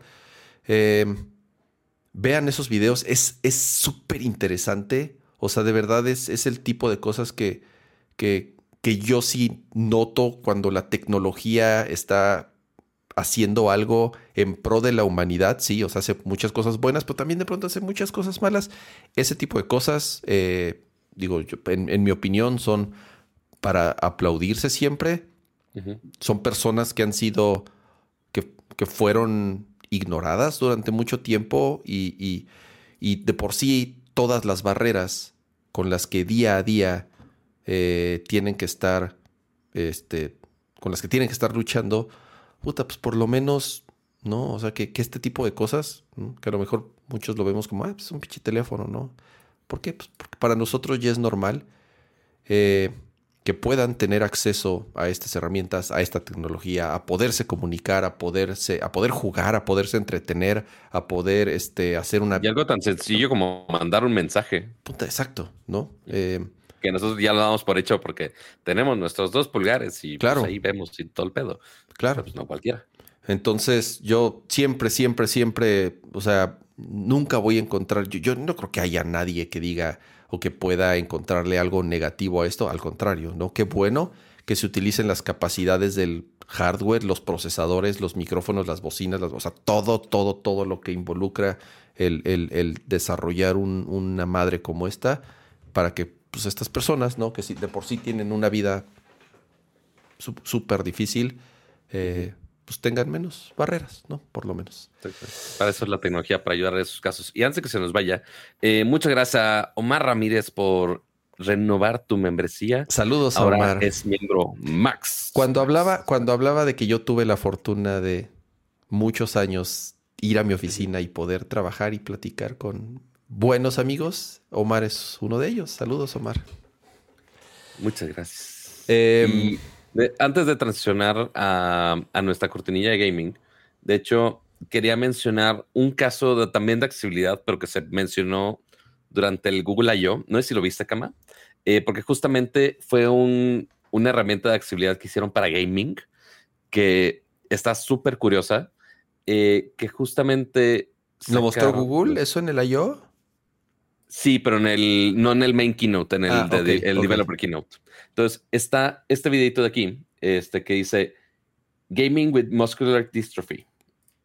Entonces, oye, pues esta personita de aquí, pues, o sea, sí, muy contenta y todo, pero pues quería jugar World of Warcraft y que se le quemó su casa donde tenía su equipo de Puta, accesibilidad y tanta cosa. drama. Ajá. Entonces, el pedo es que quería jugar Warcraft. Entonces, ¿cómo le hicieron para que juegue Warcraft? Básicamente usaron su cara como un control. Entonces, la webcam ya detecta nada más ciertos gestos de la, de la cara para hacer cosas tan complejas para hacer una firma casi casi manual. Y aquí ya entre- entrenas eh, cómo cuál es el trigger de cada movimiento de, de tu cara para controlar el personaje. Entonces, con cada gesto que hace en la cara, a ver si lo muestran, lo muestran muy poquitos segundos. Pero sí, mientras básicamente nada más hace muecas para controlar sus personajes.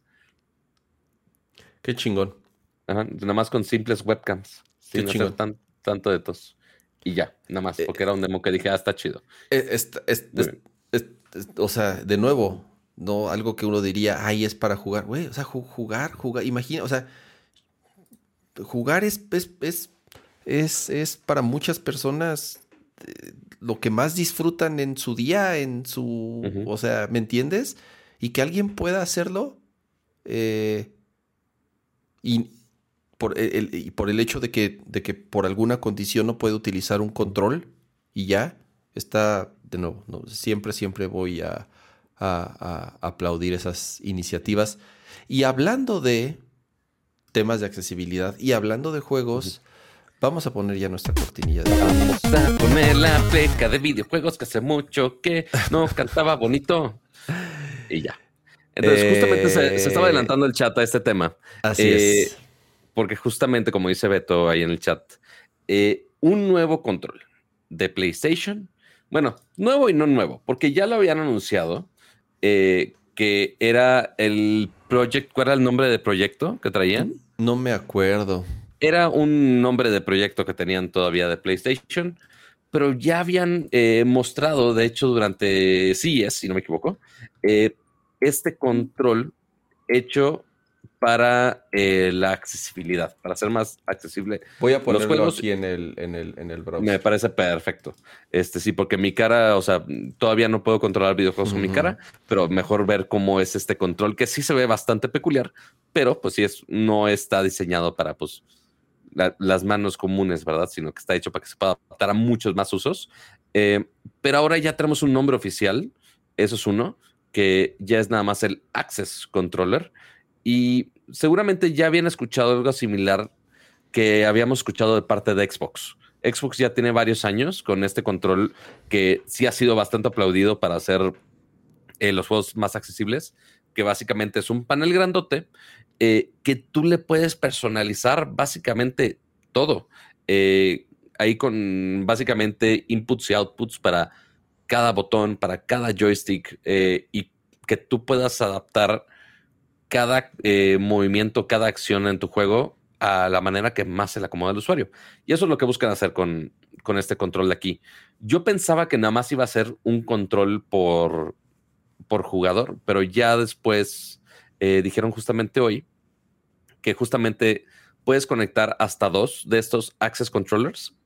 Se conectan a un solo control de PlayStation 5 y ya le puedes ahí mapear todos los comandos eh, para, pues, básicamente adaptar a jugar el, el juego que tú quieras. Eh, te- y te digo algo, Pato, que está- es- el diseño está padrísimo. O sea, como pieza de hardware, es algo que también me encanta que esté sucediendo.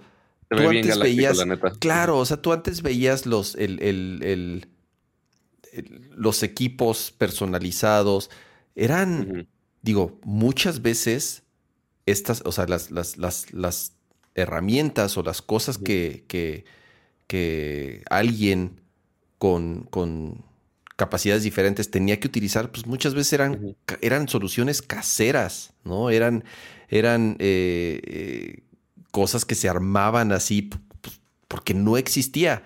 Qué chingón que ahorita no solamente existan, que se les dedique el tiempo, pero también que además se vean, están, están, está padre el diseño. O sea, a lo mejor uno dirán, ay, eso es lo de menos. No, yo creo que es importante. O sea, el, diseño industrial eh, y el, temas de ergonomía eh, son muy importantes cuando estás diseñando pues, un, control, o sea, que es con la manera en la que un ser humano va a estar interactuando en con una máquina, en este caso con un, con un videojuego. Es personalizable, se pueden ajustar la, la, forma de las teclas, de los botones, se puede extender la palanca, como dices Pato, se pueden conectar dos al mismo tiempo, ¿no? Entonces, me encantaría ver o sea, y, ese tipo, ahí abajo te da las opciones de personalización en el software. Exacto. Y además, ese, tipo de cosas, digo, ojalá en algún momento lo muestren, es cómo, cómo alguien lo utilizaría. O sea, yo honestamente lo veo y me puedo imaginar ciertas cosas, ¿no? Eh, no sé, por ejemplo, alguien que no tenga dedos, ¿no? No, no, no pueda sostener un control, no pueda presionar los botones, pero que pueda utilizar las manos, los brazos y la palma de la mano, no sé, haciendo ciertos movimientos. hay gente también muy habilidosa con los pies. Claro, o, los pies. Bueno, estoy diciendo las manos, pero no, con los pies, obviamente también para, para ahí va. O sea, yo he visto gente, o sea, que es más hábil utilizando los pies, ¿no? Porque han desarrollado este, ese superpoder, porque para mí es un superpoder han desarrollado habilidades extraordinarias porque es la forma en la que tienen de, hacer funcionar su vida. Entonces les das estas herramientas y si de por sí hacen cosas increíbles con un control normal, porque yo los he visto utilizando un control normal y de verdad me vuela la cabeza. Ahora imagínate que les des una herramienta como esta que está enfocada a solucionar ese tipo de problemas, puta, pues les, cambias la vida, pato. O sea, de verdad, es, es, ojalá vea pronto así de, usuarios reales viendo cómo lo utilizan, ¿no? O sea, haciendo demos para poder entender realmente el, alcance que puede tener esto. Sí, porque curiosamente eh, sí han sacado varios videos de esto desde que anunciaron esto con el proyecto Leonardo era, este, al anuncio de hoy. Eh, pues nada más han puesto videos, pues sí, del producto, de sus esfuerzos de accesibilidad, no solamente eh, con este hardware, sino también en los juegos, obviamente eh, los ejemplos de God of War y también de The Last of Us, que sí han hecho una maravilla para la accesibilidad con el software, pero sí no han puesto nada más videos de, de cómo alguien lo usaría de las mil y un maneras distintas que se puede adaptar a ese control pero seguramente ya cuando salga, eh, ¿dieron fecha de cuándo sale? ¿O no? Creo que no. Eh, no sé si venga ahí en el comunicado. Mira, aquí hay un video. Esto está bueno, Pato, y es, y, es, y es a lo que iba. La verdad, lo que ha hecho Sony en los últimos años con los juegos, te puedes dar cuenta con los juegos. Ah, que la verga, pinche madre, no se quita. En, los siguientes meses van a decir. ahí está God of War. Estas, las, ¿te has metido a ver las opciones de accesibilidad que tienen juegos como God of War, Last of Us? Eh, estoy hablando de los first party porque es algo que Sony se ha preocupado mucho en, últimamente. En implementar todas estas herramientas y funcionalidades para que el juego sea accesible. Esa es la palabra, para que personas con todo tipo de capacidades y habilidades eh, y condiciones puedan jugar. de eso se trata, de que puedan jugar y que se diviertan. Eh, cosa que ahorita vamos a hablar de eso, por ejemplo, o sea, Nintendo no es muy bueno haciendo esto. Los, y, si han jugado Breath of the Wild, es un juego no muy accesible, no, no hacen nada eh, al respecto. Este es el Eh, ejemplo que Kama quería poner de The Last of Us, nada más que Drunkman deje de hablar. Ahí está. Este modo como de contraste, como le llaman, donde, ok, pues sí, te pierdes parte de el gran detalle de, de la escena, pero alguien que quizá no pueda apreciar esos detalles, ni siquiera que puede ver bien, el poner nada más los personajes en grandote con algo tan fácil de reconocer como simples colores, pues le cambia totalmente la experiencia de juego y, y ya puedo saber de, ah, oye, ahí hay una botella, aquí hay un enemigo, aquí está mi personaje, ya me puedo mover a donde yo necesito, este, de una manera mucho más simplificada, este, pero que se siga disfrutando el juego como quiera. Y, y los, has o sea, porque obviamente, Pato, te digo algo, hace rato que dije, yo no creo que existan personas que se puedan quejar de esto. Ah, pues me, a, a ver, Pato, los, los gamers, los pinches gamers, como les digo, como les llaman con G mayúscula, güey, obviamente se quejaron de esto, Pato, porque ¿cómo es posible que estén haciendo el juego más fácil? Los juegos son para, para hacer Para los retos. Ajá. para el die hard, güey. O sea, los, los, me- o sea, me creerás que, ya sabes, o sea, hubo comunidades que, este, se quejaron de que God of War y de que Last of Us tenía modos accesible, porque eso no Ajá. es para jugadores de verdad, Pato. ¿Cómo es posible? ¿Cómo es? po- Si no puedes jugar, entonces no deberías jugar. O sea, pinche gente, güey. O sea, me cae que, perdón, Es pero no, esa experiencia es mía y no es para regreso a la más. comunidad de los pinches gamers, güey. ¿Por qué es tan tóxica y nefasta? Eh, eh, ay, Eh, no sé. espere- esperemos los que nos ven en Nerdcore no sean representativos de ese Güey, si son representativos, si son representativos de eso, güey, que se vayan, güey. O sea, que, que ni nos vean, Sí, la neta, güey. Que ni nos vean.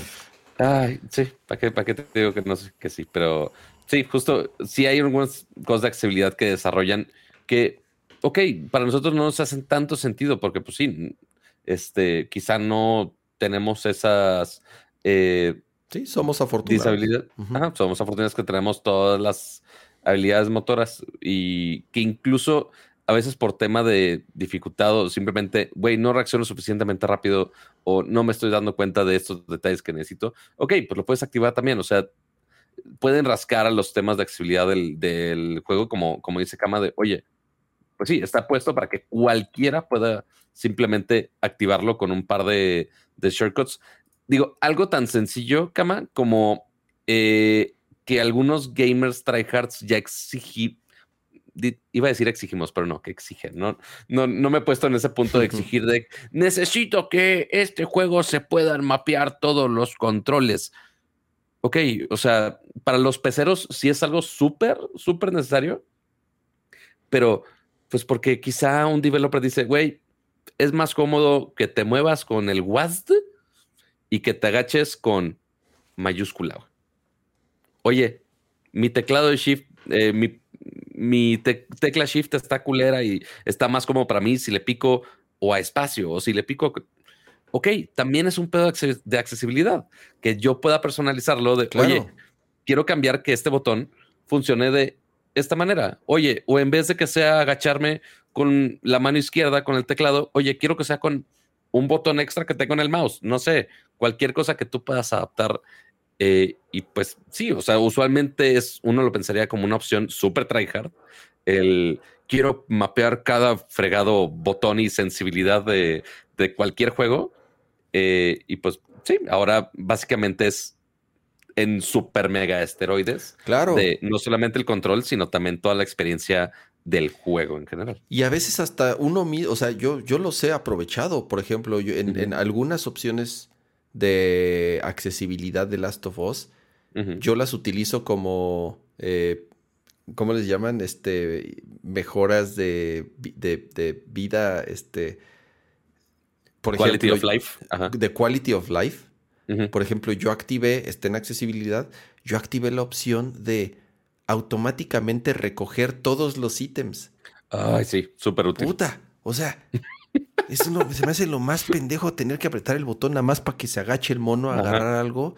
Güey, O sea, bienvenido a ese tipo de cosas. Ahora ya nada más camino y, y, se agacha, o sea, y ya me puedo enfocar en, en, el juego, o sea, en, en, en otra Y puedes irte a, o sea, es tan detallado el, el, nivel que tiene de personalización que, insisto, o sea, personas que a lo mejor nunca se imaginaban que podían jugar, ¿por qué? Insisto, porque por, por, por, por alguna, este, eh, discapacidad, lo van a poder hacer, ¿no? Qué bueno, qué bueno, qué bueno que cada vez sea algo que siga impulsando y que sigan las empresas desarrollando y dedicarle el tiempo e invirtiéndole, porque eso es, eso es lo difícil, Pato. Esto cuesta mucho tiempo, muchos recursos, mucho dinero, y muchos dirán, uy, pues es para, es para, porque el argumento a lo mejor antes siempre fue, uy, pues a ver, pues no, pues qué porcentaje de personas es, no, pues es el punto, bla, bla, bla, no, pues no nos importan. Y eso, y eso es lo que pues, sucedió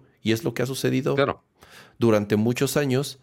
Qué bueno, qué bueno que empresas como Sony, como Apple, como Google, como las grandes de tecnología, inviertan en tiempo, en recursos, en dinero, el, el, en, este tipo de, soluciones y de, herramientas. Así eh, es. Y, que ojalá, digo, sí, hoy, hoy que es el Día Internacional de, la accesibilidad, eh, por eso le estamos dedicando este, una buena parte del show a, esto. Que no sea nada más de hoy, ¿no? Sí, hoy hay que hacer mucho ruido al respecto, pero creo que este tipo de esfuerzos no se quedan aquí, sino que eh, han demostrado que constantemente, o por lo menos eh, en los últimos años, pues ya, ya, les, ya les preocupa. ¿Cuántas personas no vi con su... Se llamaba Assistive, Touch en, el, en los iPhones que todavía tenían Touch ID. Este, o no creo que sí, según yo sigue existiendo. Sí, pero lo, usaban porque ya, porque ya habían roto la pantalla, porque ya habían jodido el botón, porque ya habían jodido el botón de, de, de home.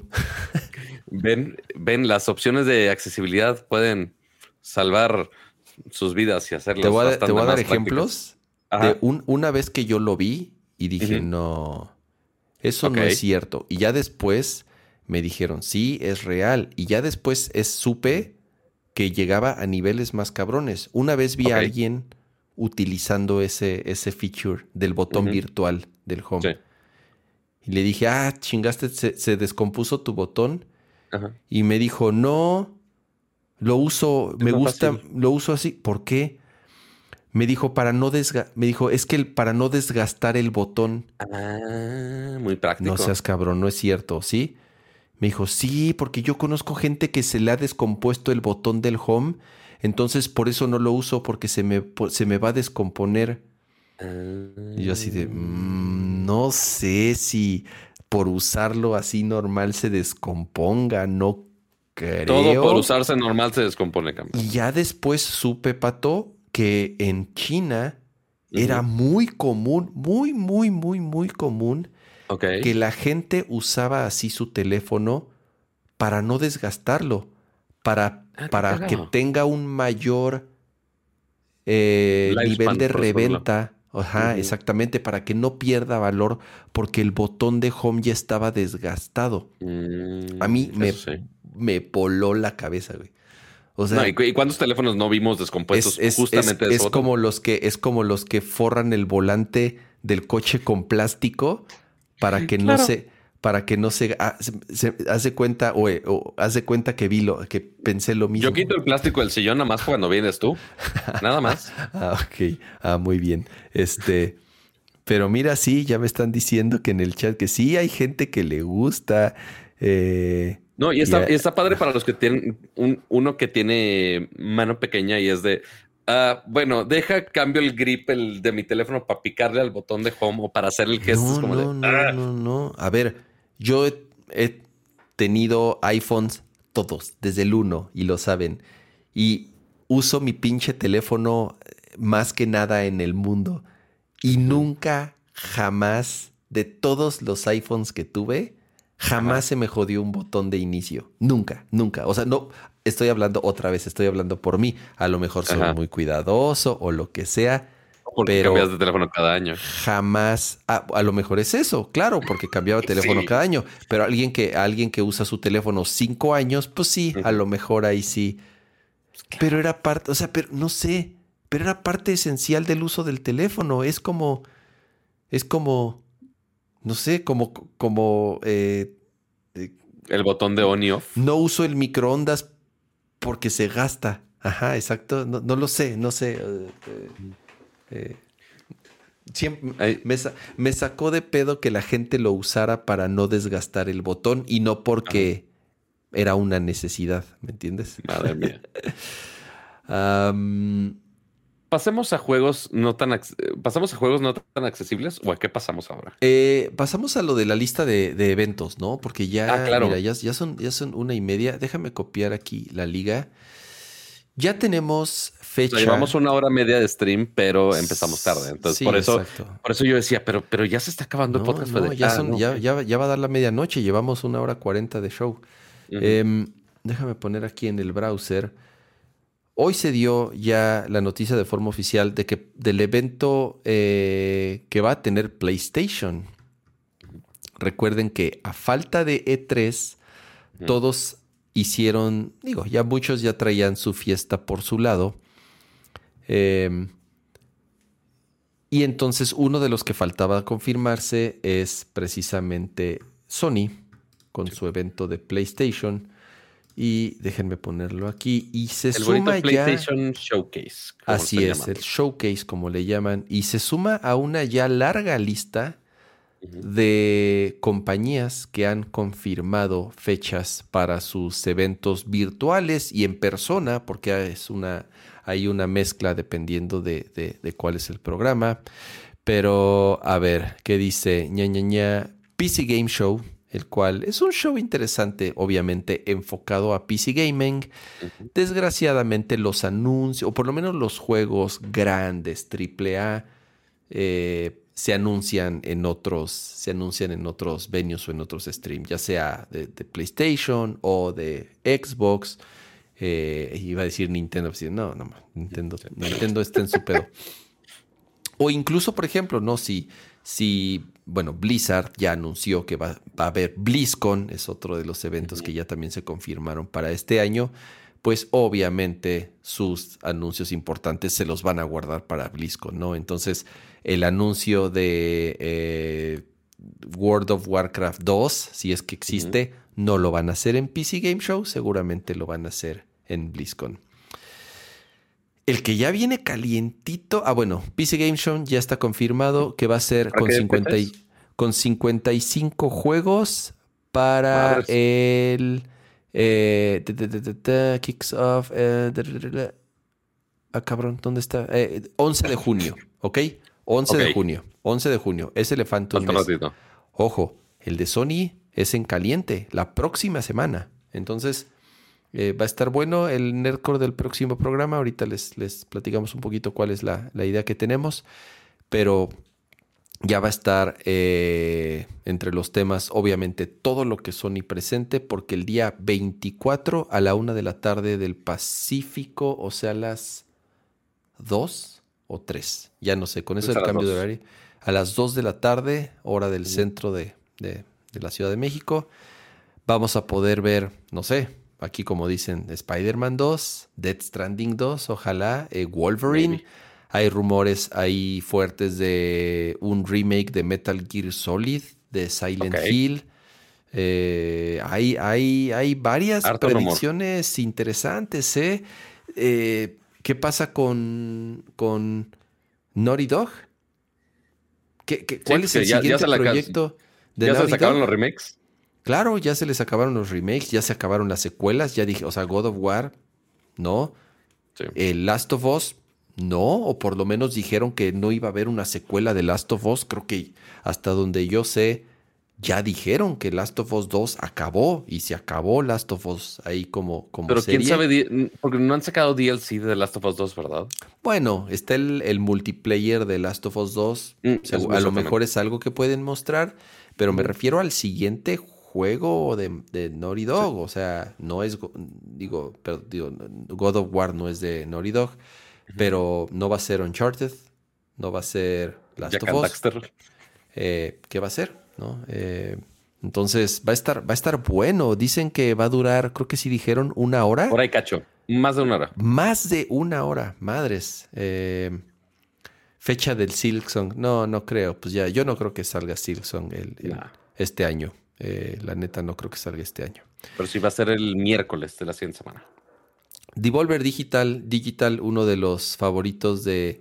¿No es el rey de los juegos raritos? Esos, esos son este. Pero contendiente a ese. contendiente, contendiente a. es, es, el, segundo proveedor más importante de juegos raritos. Devolver Digital. Son, son, son, interesantes sus streams, ¿eh? Hacen, son bastante creativos para, para hacer sus, sus streams. Entonces, eh, Devolver Digital va a ser en junio, o sea, hay mes nada más, no hay un día exacto, pero también es el mes que entra. Nintendo se mamó hasta septiembre. Sí, con lo que es el evento social, ¿no? Es el Nintendo Live, el cual va a ser en persona.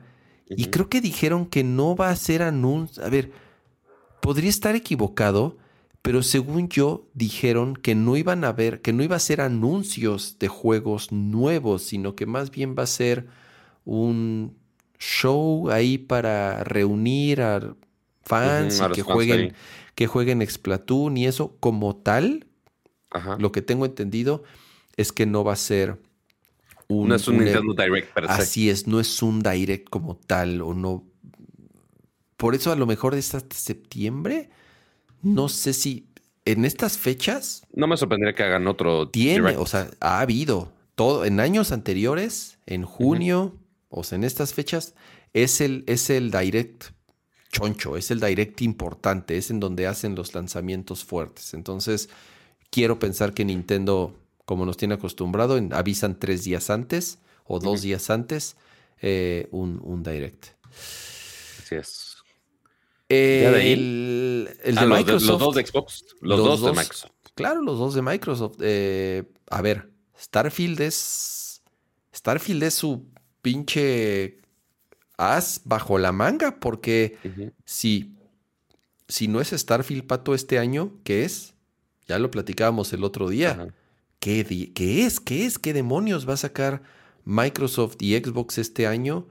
Porque el otro juego fuerte que tenían, el otro lanzamiento fuerte que tenían, que es el de los vampiros, les fue de la patada. El Redfall. El Redfall. Entonces, eh, pues sí, o sea, todas las canicas están, en Starfield. Y... Starfield va a definir este, cómo le va a Xbox en los próximos meses o años, yo creo. Híjole, o sea, sí tienen todas sus esperanzas, o sea, sí están, te digo, todos los huevos en una sola canasta, porque si Starfield o se atrasa, que yo sigo diciendo que se puede atrasar al siguiente año, pero si además sale y no es así el juego que les va a volar la cabeza y que realmente pague con creces el tiempo que han esperado quienes están esperando. A mí es un juego que a mí no, a mí no me interesa, ya lo sabe, a mí no, no, no me gustan los juegos de Bethesda. Em, pero si no es Starfield, no tengo ni la menor idea qué es lo que va a, tener Xbox este año. Ahora, también está el showcase, que ojalá no sea otra vez logotipos como lo hicieron la otra vez. Eh, entonces, no sé, e, e, es... es, es ya tuvieron tiempo para hacer otros logotipos. Puta, o sea, eh, eh, yo creo que Microsoft y Xbox sí está muy en deuda con sus seguidores de dos años para acá. Un poco, sí. Meta está... ok. va a tener Sí, está bien, digo, al final, y es lo que te digo, ¿no? que es el killer app del VR ahorita, los juegos. O sea, es la única razón por la cual alguien compraría un visor de estos por los juegos. Eh, por Beat Saber y ya. Exacto. Entonces, bueno, no, pueden seguir, no pueden, no pueden seguir viviendo de Beat Saber. Tienen que. Correcto tienen que sacar más cosas. Entonces, pues bueno, ese como que no nos interesa mucho, pero bueno, es otro de los eventos. Dice, dice en el chat Alex Monterrell, Xbox, así es, la gran exclusiva de Xbox, van a sacar Stray. Que ahora ya no va a ser exclusiva de PlayStation y ya va a Ah, salir ya en se Xbox acabó, también. ya se acabó la. La exclusiva temporal, yo creo. Ah, interesante. Pero sí, juego Entonces, gatito ahora en, en caja X. Ok. Va a ser su lanzamiento del año. Em, Game Awards en persona, lo cual eh, ya lo, lo- lo- lo volvieron a confirmar. Dicen que van a presentar 12 juegos. Pero falta un buen rato para Game Awards, ¿no? Eh, Game Awards, según yo, es a fin de año. Lo que nos falta Mm, también aquí de, de Nightly es Summer Game Fest. Es que Summer Game Fest aquí está. Eh, y Summer. Game Fest es el. 8 de junio. Es en, así es. Eh, ah, vale, madres. Ahora ya no puedo dar back. No, bueno. Ya no puedo dar back. Pero ¿Cuál bueno, es el que- jueves cuál 8 es de el- junio. Ajá, 8 de junio. ¿Cuál nos falta? Eh, THQ Nordic. Ok, whatever. No sé ni qué juegos va a sacar THQ. Pero el bueno, Ubisoft Forward es el 12 de junio. Eh, ok, que van a decir que otra vez se canceló Otro otro, Assassin's Creed. otro Assassin's Creed, supongo. Ajá. Porque no sé, o sea, Ubisoft no, no, no ha hecho igual. O sea, lle- lleva año y medio. Bueno, me, me disculpas, pero Sparks of Hope lo hicieron bastante bien, ¿eh? Ah, sí. Los Rabbits sí funcionaron bastante bien. sí, pero fue, pero no, pero no vendió bien, Pato. Eso sí. No vendió bien. Pensaban que le iba a ir muy bien porque al primero le fue muy bien, pero el segundo eh, decepcionó en ventas. No fue Sí. el éxito que esperaban, a pesar de que el juego está muy El juego es bueno. El juego es muy bueno, pero sí es un juego muy de nicho. Y al final es una colaboración con Nintendo, o sea, no es, o sea, sí tiene los Rabbits, pero no es Assassin's Creed, no es Far Cry, que son los juegos importantes de Ubisoft. Ya, Eh, tú quieres ver Just Dance 2024. Bueno, obviamente va a salir Just Dance. Digo, creo que seguramente creo que es el, el que asegura eh, más ventas a Ubisoft ahorita, porque pues sí, creo Sí. que, digo, por algo sale cada año, porque pues Just Dance es, Ya ni los un- FIFAs. Así es, es un producto eh, importante para ellos. EA no ha anunciado Eh, evento, ¿verdad? Mm, no, hasta ahora nada de EA. Hasta ahora, pues te digo, pues nada de Nintendo así como tal, nada. Sí. Mm, Square no ha dicho nada. Capcom, o sea, faltan esas, Square, Capcom, Konami, que sí se cuelgan mucho.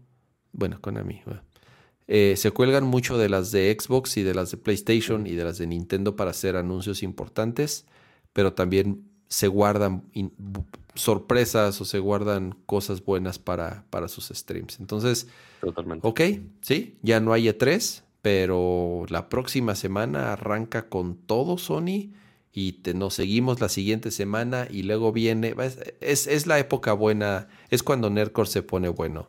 Y si junio, que es al mismo tiempo, bueno, antes era E3, ahora son todos estos streams, pero además que también es WWDC, acuérdense que WWDC también faltan un par de semanitas.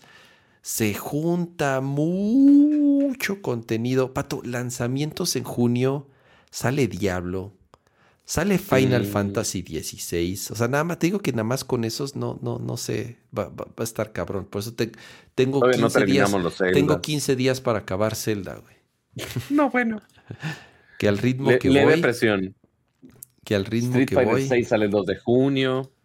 Eh, Street otro de Fighter Amnesia, sí Diablo cierto. 4, eh, otro de Aliens, Final Fantasy y ya, de junio. Pero sí, para que te vayas y ya hasta julio sale Pikmin 4 y demás cosas. Pero bueno, ya depende que anuncien justamente en esos streams, porque puede salir otro anuncio de, ah, pues sale este juego que pues pueden bajar mañana. Adiós. Como el que es lo único que ha hecho bien Xbox en el último año. Este, Que fue una gran sorpresa, claro. el de el de Hi-Fi Rush. Claro. Eh, y es un Ha sido como. Dale.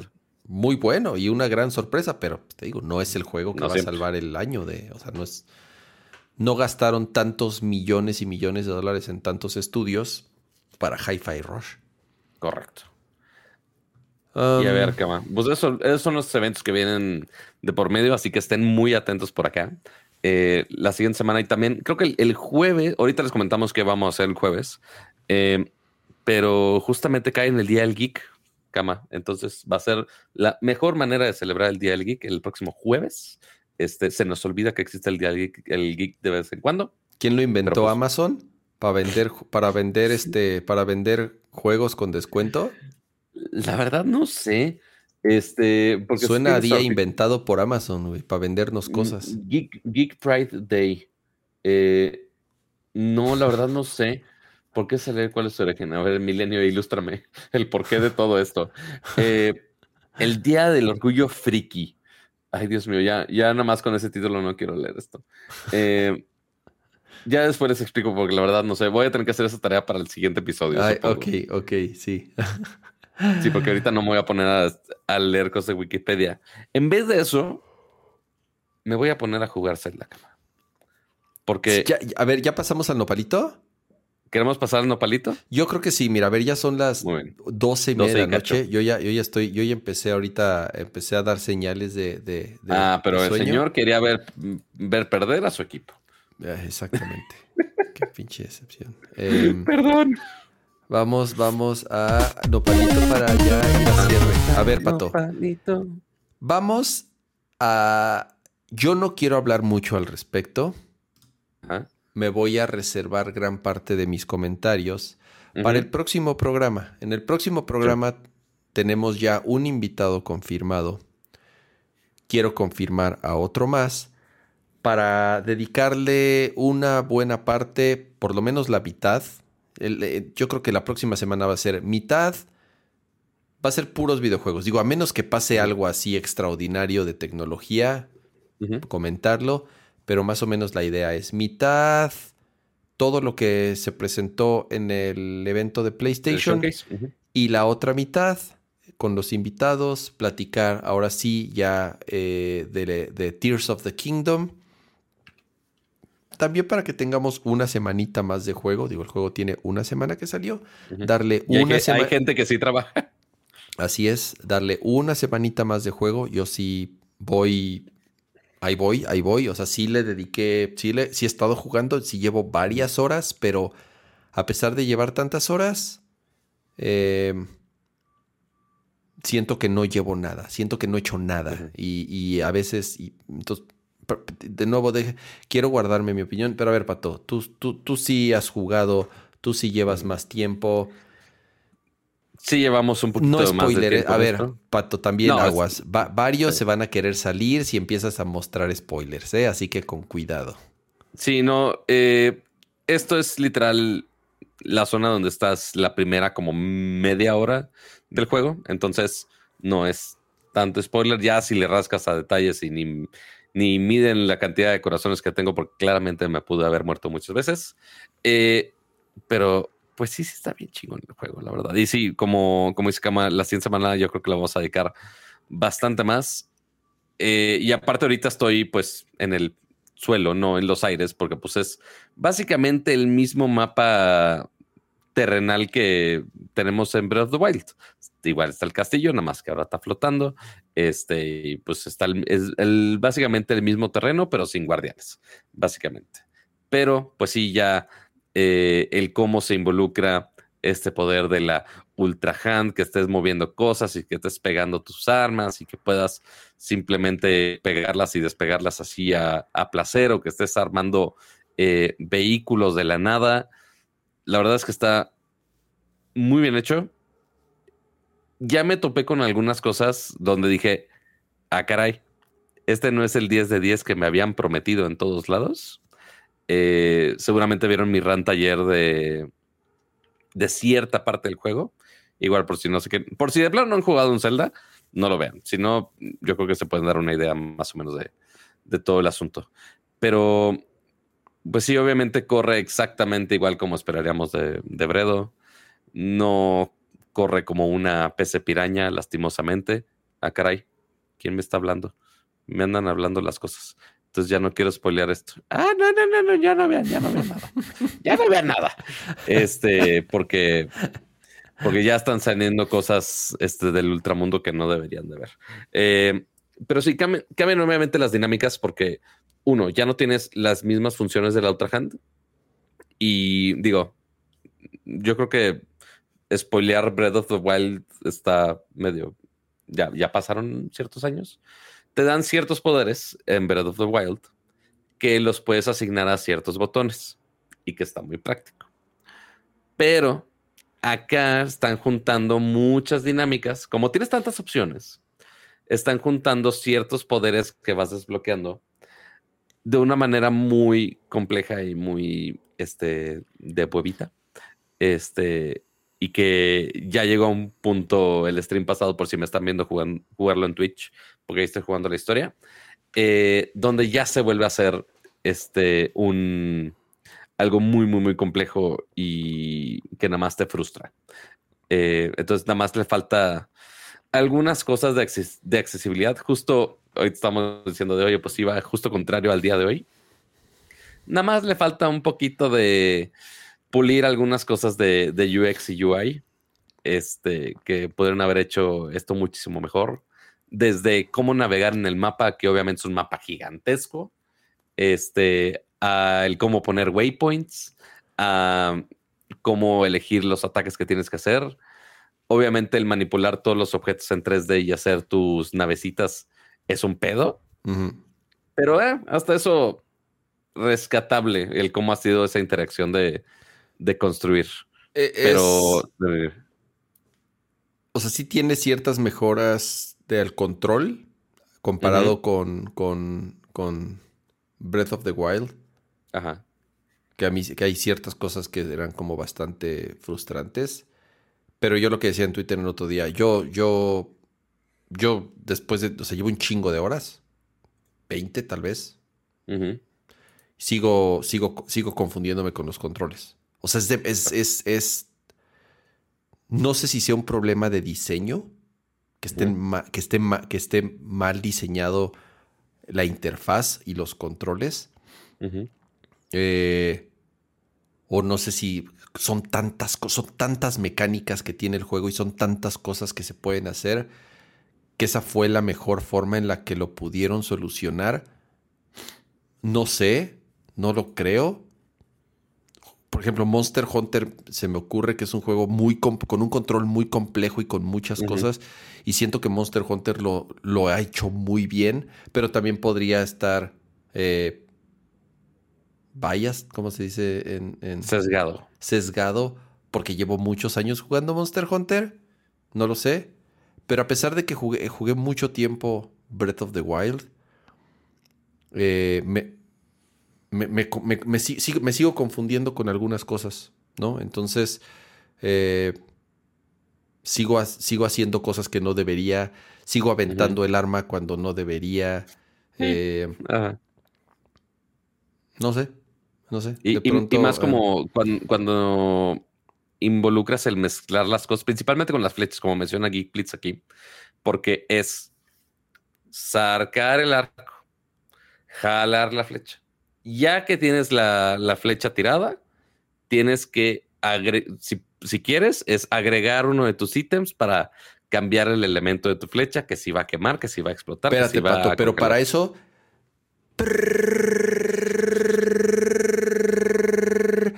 16 segundos tienes que scrollear horizontalmente porque tienes 600 ítems, güey.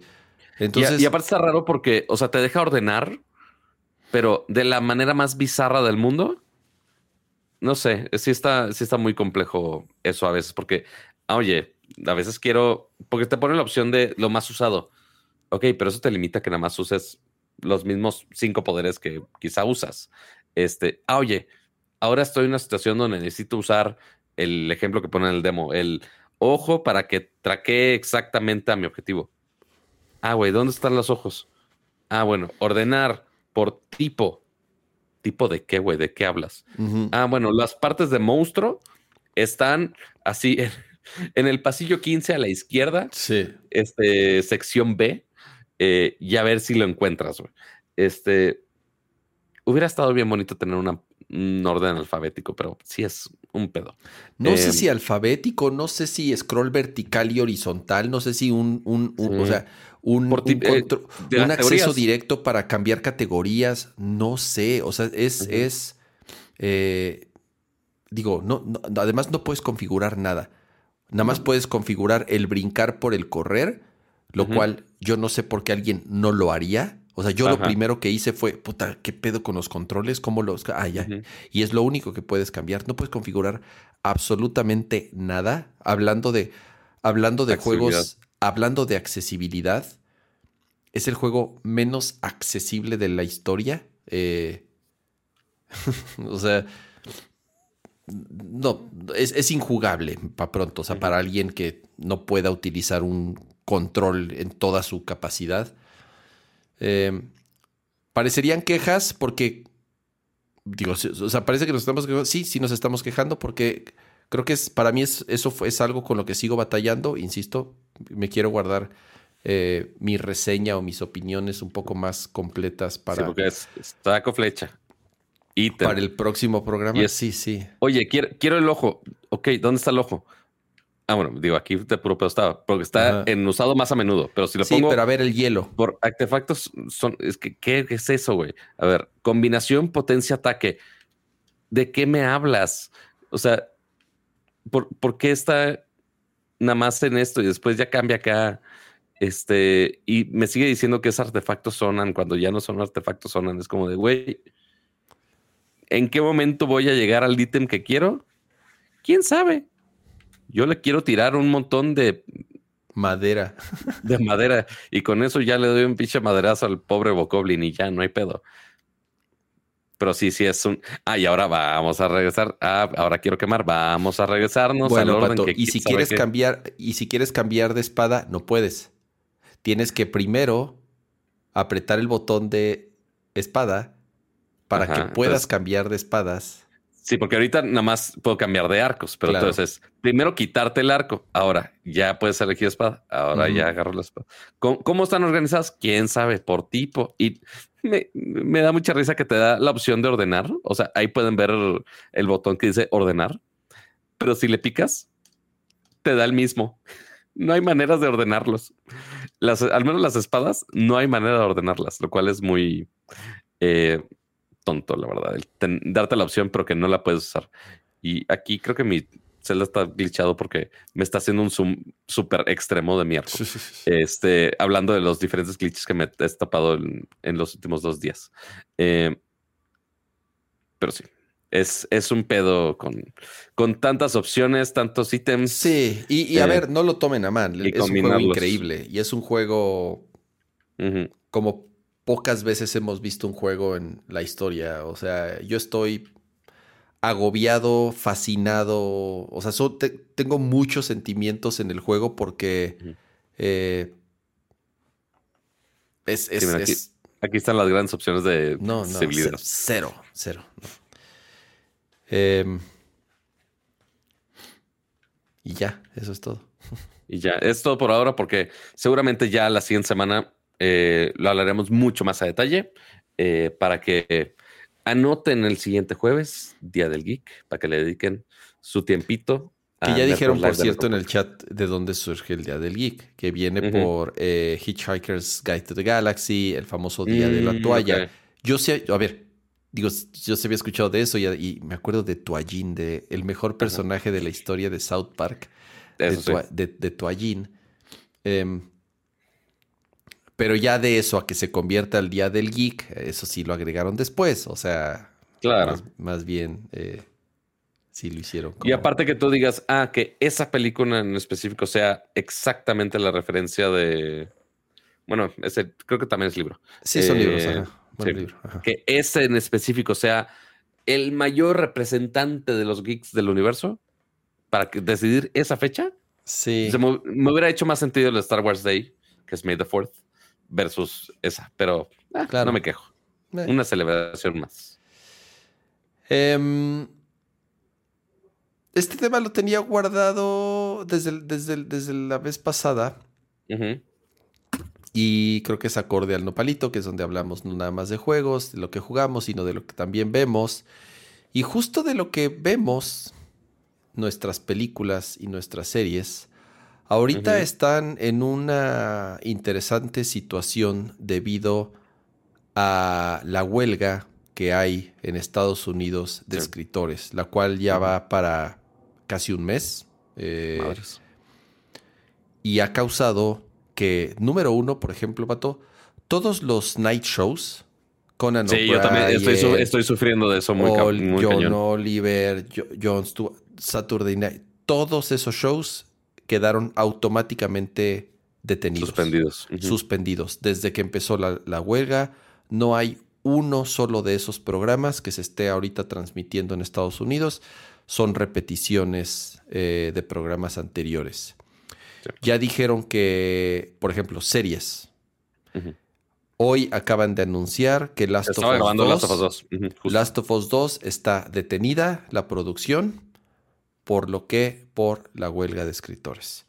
Sí. Eh, Stranger Things, la última, la segunda parte de la, bueno, no, la primera parte de la última temporada. Acuérdense que la última temporada va a estar dividida en dos. También detuvo completamente la producción, entonces Stranger Things fuera. Andor, segunda temporada House of the Dragon también. House of Dragon, la- o sea, de, de- de la de la segunda temporada de, de la serie esta de, eh, Game of Thrones. Game of Thrones, también detenida. que, ojo, la, vi- la habían empezado a grabar. O sea, aunque estaba la huelga, dijeron, no, vamos a seguir grabándola. Y puta, les cayó de todo. Y Sí, pues no. obviamente dejen de, bueno, está bien, le vamos a parar. Hay shows que tienen escritores que no están sindicalizados, Ujú. Que siguieron trabajando, pero empezaron a recibir mucha presión y entonces ya también han decidido unirse a la huelga en solidaridad con sus compañeros y muchas de esas producciones que medio seguían haciéndose también ya se detuvieron. Entonces, em, sí, bueno, Conan, Conan ya no tenía un show nocturno. Este tiene razón. Eh, dije Conan O'Brien porque es el que se me ocurrió. Em, ¿Qué es lo que va a pasar? Pues obviamente todas esas temporadas que ahorita todavía no lo es, o sea, ahorita todavía no, no, no lo estamos notando y no lo vamos a sentir. ¿Por qué? Pues porque son Sí. producciones que se hicieron en, en- en- en el, año anterior, Ujú. dos años anteriores. Sí. Eh, pero el próximo año, o el dentro de dos años, es en donde se va a empezar a sufrir las consecuencias. Bueno, vamos a empezar a notar las consecuencias. No es la primera vez que sucede. Se acordarán bien Que en, por ahí en principio de los 2000 eh, hubo una huelga importante de escritores y causó que varias series se detuvieran, que atrasaran las temporadas, como The Wire, como o que pasaran ciertas cosas como Lost, en donde decayó así eh, la calidad del programa porque no tenían escritores, porque, o sea, se las en la huelga. se, se- como, se, se- le hacían como podían con tal de no detener la producción, pero se notó, se notó en, en- en- en cómo bajó la calidad de muchas producciones de televisión, pues porque no había, no estaban los escritores. Entonces, ya ha pasado por esto la industria y ahorita, dependiendo de cuáles vayan a ser las resoluciones y cómo se vayan eh, poniendo de acuerdo para que regresen a trabajar, vamos a ver qué tan afectada es la industria, qué tanto tiempo se extiende esto, qué tanto se siguen retrasando las producciones. Entonces, eh, es una industria complicada en Estados Unidos. Ellos exigen lo interesante dentro de las condiciones. Va- vayan al sitio de- Hay un sitio que, que- que subieron ellos en donde ponen exactamente cuáles son sus peticiones. Ok.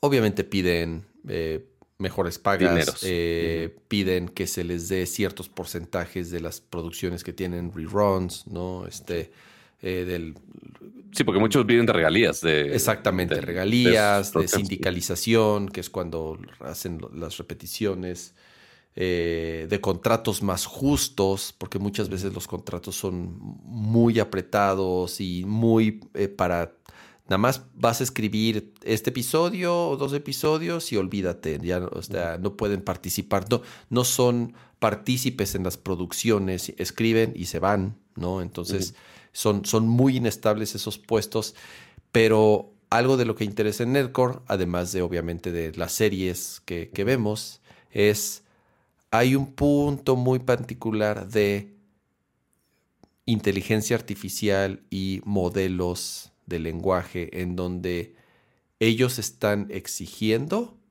que no se utilicen sus materiales, los cuales están registrados y tienen derecho de propiedad intelectual, que no se utilicen para entrenar modelos de lenguaje, para entrenar inteligencias artificiales. Entonces, es un tema importante, regresando a lo que hemos platicado varias veces, cómo se van a empezar a crear estas leyes particulares sobre temas de inteligencia artificial. Este es otro tema importante, ¿no? En donde nosotros, como autores de este contenido, no queremos que se utilice nuestro material para entrenar a un robot. Eh, y cómo controlarlo está Está muy cabrón, está muy cabrón, ¿no? Entonces es una de las peticiones que tienen y sí, es, es, es complicado. Entonces, eh, digo, lo tenía ahí eh, ya apuntado desde el show pasado, ya no dio tiempo, pero ¿sabes de qué se iba a dar tiempo, Pato? ¿De qué? De agradecer a todos y cada uno de ustedes de los que no nada más nos acompañaron el día de hoy, sino que además pertenecen a este distinguido grupo de personas que gracias a ustedes este show es posible. Este grupo tan selecto, tan VIP, todos los miembros del canal que están aquí en YouTube, que también pueden ver en el chat con su nombre en color verdecito. Muchas, muchas gracias por apoyarnos semana tras semana en este show que intentamos compartirles todo lo que nos interesa a nosotros que nos, y que nos apasiona y pues también compartirlo con ustedes que seguramente también les apasiona bastante. Eh, y bueno, aquí están todos los miembros pro. También ahorita están los, bueno, ahorita ya aparecerán los miembros max. Ya eh, necesito ponerle tiempo a todos esos slides este, para saber qué, qué tanto choro tengo que hacer de cada uno. Ah. Este, Este, y ahí están justamente los miembros Max, Víctor Manuel López, Rodrigo Beltrán, Noé Hernández, José Luis Sánchez, Adal Perno Ramones, Aria Gerti, Adolfo Chavarrí, Pablo Muñoz, José Luis Valdivia Menéndez, Santi, Rafael Suárez, Yamacer 1, Arofline, Adriel Macedo, Sergio Flores, Gerardo Hernández, Luis Aguilar, Geekblitz, Nat Chopper, Lalo Villalobos y... y Omar Ramírez, que hoy se sumó. Exactamente, Omar Ramírez que también sumió, se sumió, se sumó a los miembros. ¿Qué pasó? Eh, Max y el miembro Ultra Gabriel Consuelo, muchas gracias por su apoyo y por acompañarnos cada semana. Y también los que están aquí en vivo en el chat en ese momento. Ahorita estuvimos como por las 300 personas, ahorita están como 350, pero hay únicamente 150 likes. Entonces, ahí los números, ahí no sé ustedes, pero a mí los números no me están cuadrando. Entonces, antes de irse a mimir, antes de irse a jugar Zelda otra vez. No es como que se vayan a desvelar jugando Zelda a las 3 de la mañana como cierta persona, ¿verdad? Pero eh, antes de que se vayan, dejen su bonito like, lo cual nos ayuda bastante. Y si están viendo la grabación de este show o si están eh, escuchando la versión de audio, recuerden de dejar su bonito like, de dejar sus reseñas en Apple Podcast y también en Spotify o cualquier otra plataforma donde estén escuchando este bonito podcast. Y recuerden que nos esperamos el siguiente jueves, 9.30 de la noche, para justamente hablar todo el PlayStation Showcase, ver bastante de Zelda con algunos invitados especiales que seguramente también querrán estar por acá para estas discusiones bastante candentes de si nos gusta Zelda o no nos gusta Zelda o de qué nos vamos a quejar y de qué no. Muy bien. Y pues eso es básicamente todo. Muchas gracias a todos los que están viendo y Kama, también muchas gracias por, como siempre, producir este bonito show. Gracias a ti, Pato. Eh, como cada emisión, un gusto y placer platicar contigo y platicar con ustedes que semana a semana nos acompañan. Eh, como dice Pato, dejen su like. Eh, es la forma más sencilla en la que pueden apoyar este programa. Además, si quieren apoyar de otra forma, ya saben, se pueden suscribir, están los superchats, pueden también dejar eh, reseñas en el podcast, que por cierto debo el anterior, lo siento mucho, lo siento mucho, voy a tener que subir los dos, voy a tener que subir los dos de golpe. Eh, tuve una semana bastante tareada. Entonces, yo sé que no es pretexto, pero, pero, pero prometo, prometo eh, subir los dos rápido. El de el anterior y el de hoy. Eh, mañana mismo. y Em, Cama, una duda. dígame. La siguiente semana, ¿cuándo hay partido de liguilla? ¿Hay el jueves? Bueno, la final sería seguramente jueves y domingo. Así es. Y ya sería la final, lo cual nos pasa, es común que nos pase en, en Nerdcore. que Siempre, siempre nos ha tocado eh, desde que regresamos en este día y horario, siempre nos hemos cruzado con finales, semifinales, liguillas, eh, pero ni modo. A lo mejor Porque digo, en el, en peor de los casos, volvemos a hacer lo mismo. ¿A las No lo 10? sé, ahí les, ahí les eso. Pero sí, seguramente la, la final sería, sería jueves y domingo. Eh, entonces, ya no les es como que iremos- uno está muy al pendiente de fútbol, pero Cama sí. Sí, yo sí, pero también muchos de los que nos ven. O sea, entonces también sí. dicen, ¿qué veo? ¿Nerdcore o la final? Ah, qué difícil, Mm. qué difícil. Entonces, Pues mira, ya no están las chivas de Cama, entonces. o- Oye, tranquilo, no sé. espérate, falta ¿Le el falta? partido de vuelta, Pato. Ya me Es- está, ya es- yo, yo- me estás corriendo a mis chivas y todavía falta. Eh, es que en el chat están diciendo la final Monte- eh, la, la final Monterrey América, dicen. no, pero pues mo- vemos, mo- vemos. Yo digo, yo digo que va a ser Tigres Chivas. Esa es mi Tigres predicción. Chivas. Tigres Chivas. Eso es Ah, que aparte es clásico regio, se me olvidaba. Así es, es que son dos clásicos. Está interesante las semifinales. O Mm. sea, una semifinal es Monterrey Tigres y la otra es Chivas América. Entonces, Sí, es de los clásicos es- más es- es- está buena, está, está- están buenas las semifinales. Entonces, eh, yo creo que va a ser Tigres Chivas. Me ilusiono. Veremos. Ya veremos. ya les avisaremos. Entonces, eh, vámonos a dormir. Ya es bastante tarde.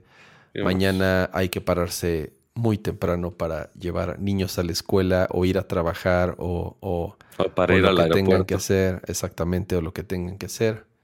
Eh, ¿Vas a ir al aeropuerto, Pato? No es como que tenga que estar en el aeropuerto a las 7 de la mañana para ir a Monterrey, justamente. Ay, cabrón. Este, este, así de, no, y aparte, sabiendo que va a ser clásico regio, yo justamente voy a un concierto, nada más voy a un fregado concierto el domingo, pero el domingo, Ajá. entonces va a ser de, ah, va a ser un cagadero la ciudad por el clásico, maldita sea. Eh, Pero bueno, el partido va a ser el. No, el partido va a ser el sábado. Ah, ok, bueno, ya chingué Porque fue ayer el de ida, el de vuelta es el sábado. Ah, bueno, menos mal. Bendito sea el Señor. Así es. Muy bien, ya está. Ahora sí, bueno. vámonos, porque ya, ya llegamos tan tarde que estamos hablando de fútbol otra vez. Así es. Vámonos a dormir. Gracias. Cuídense. Descansen. Nos vemos la próxima semana. Adiós.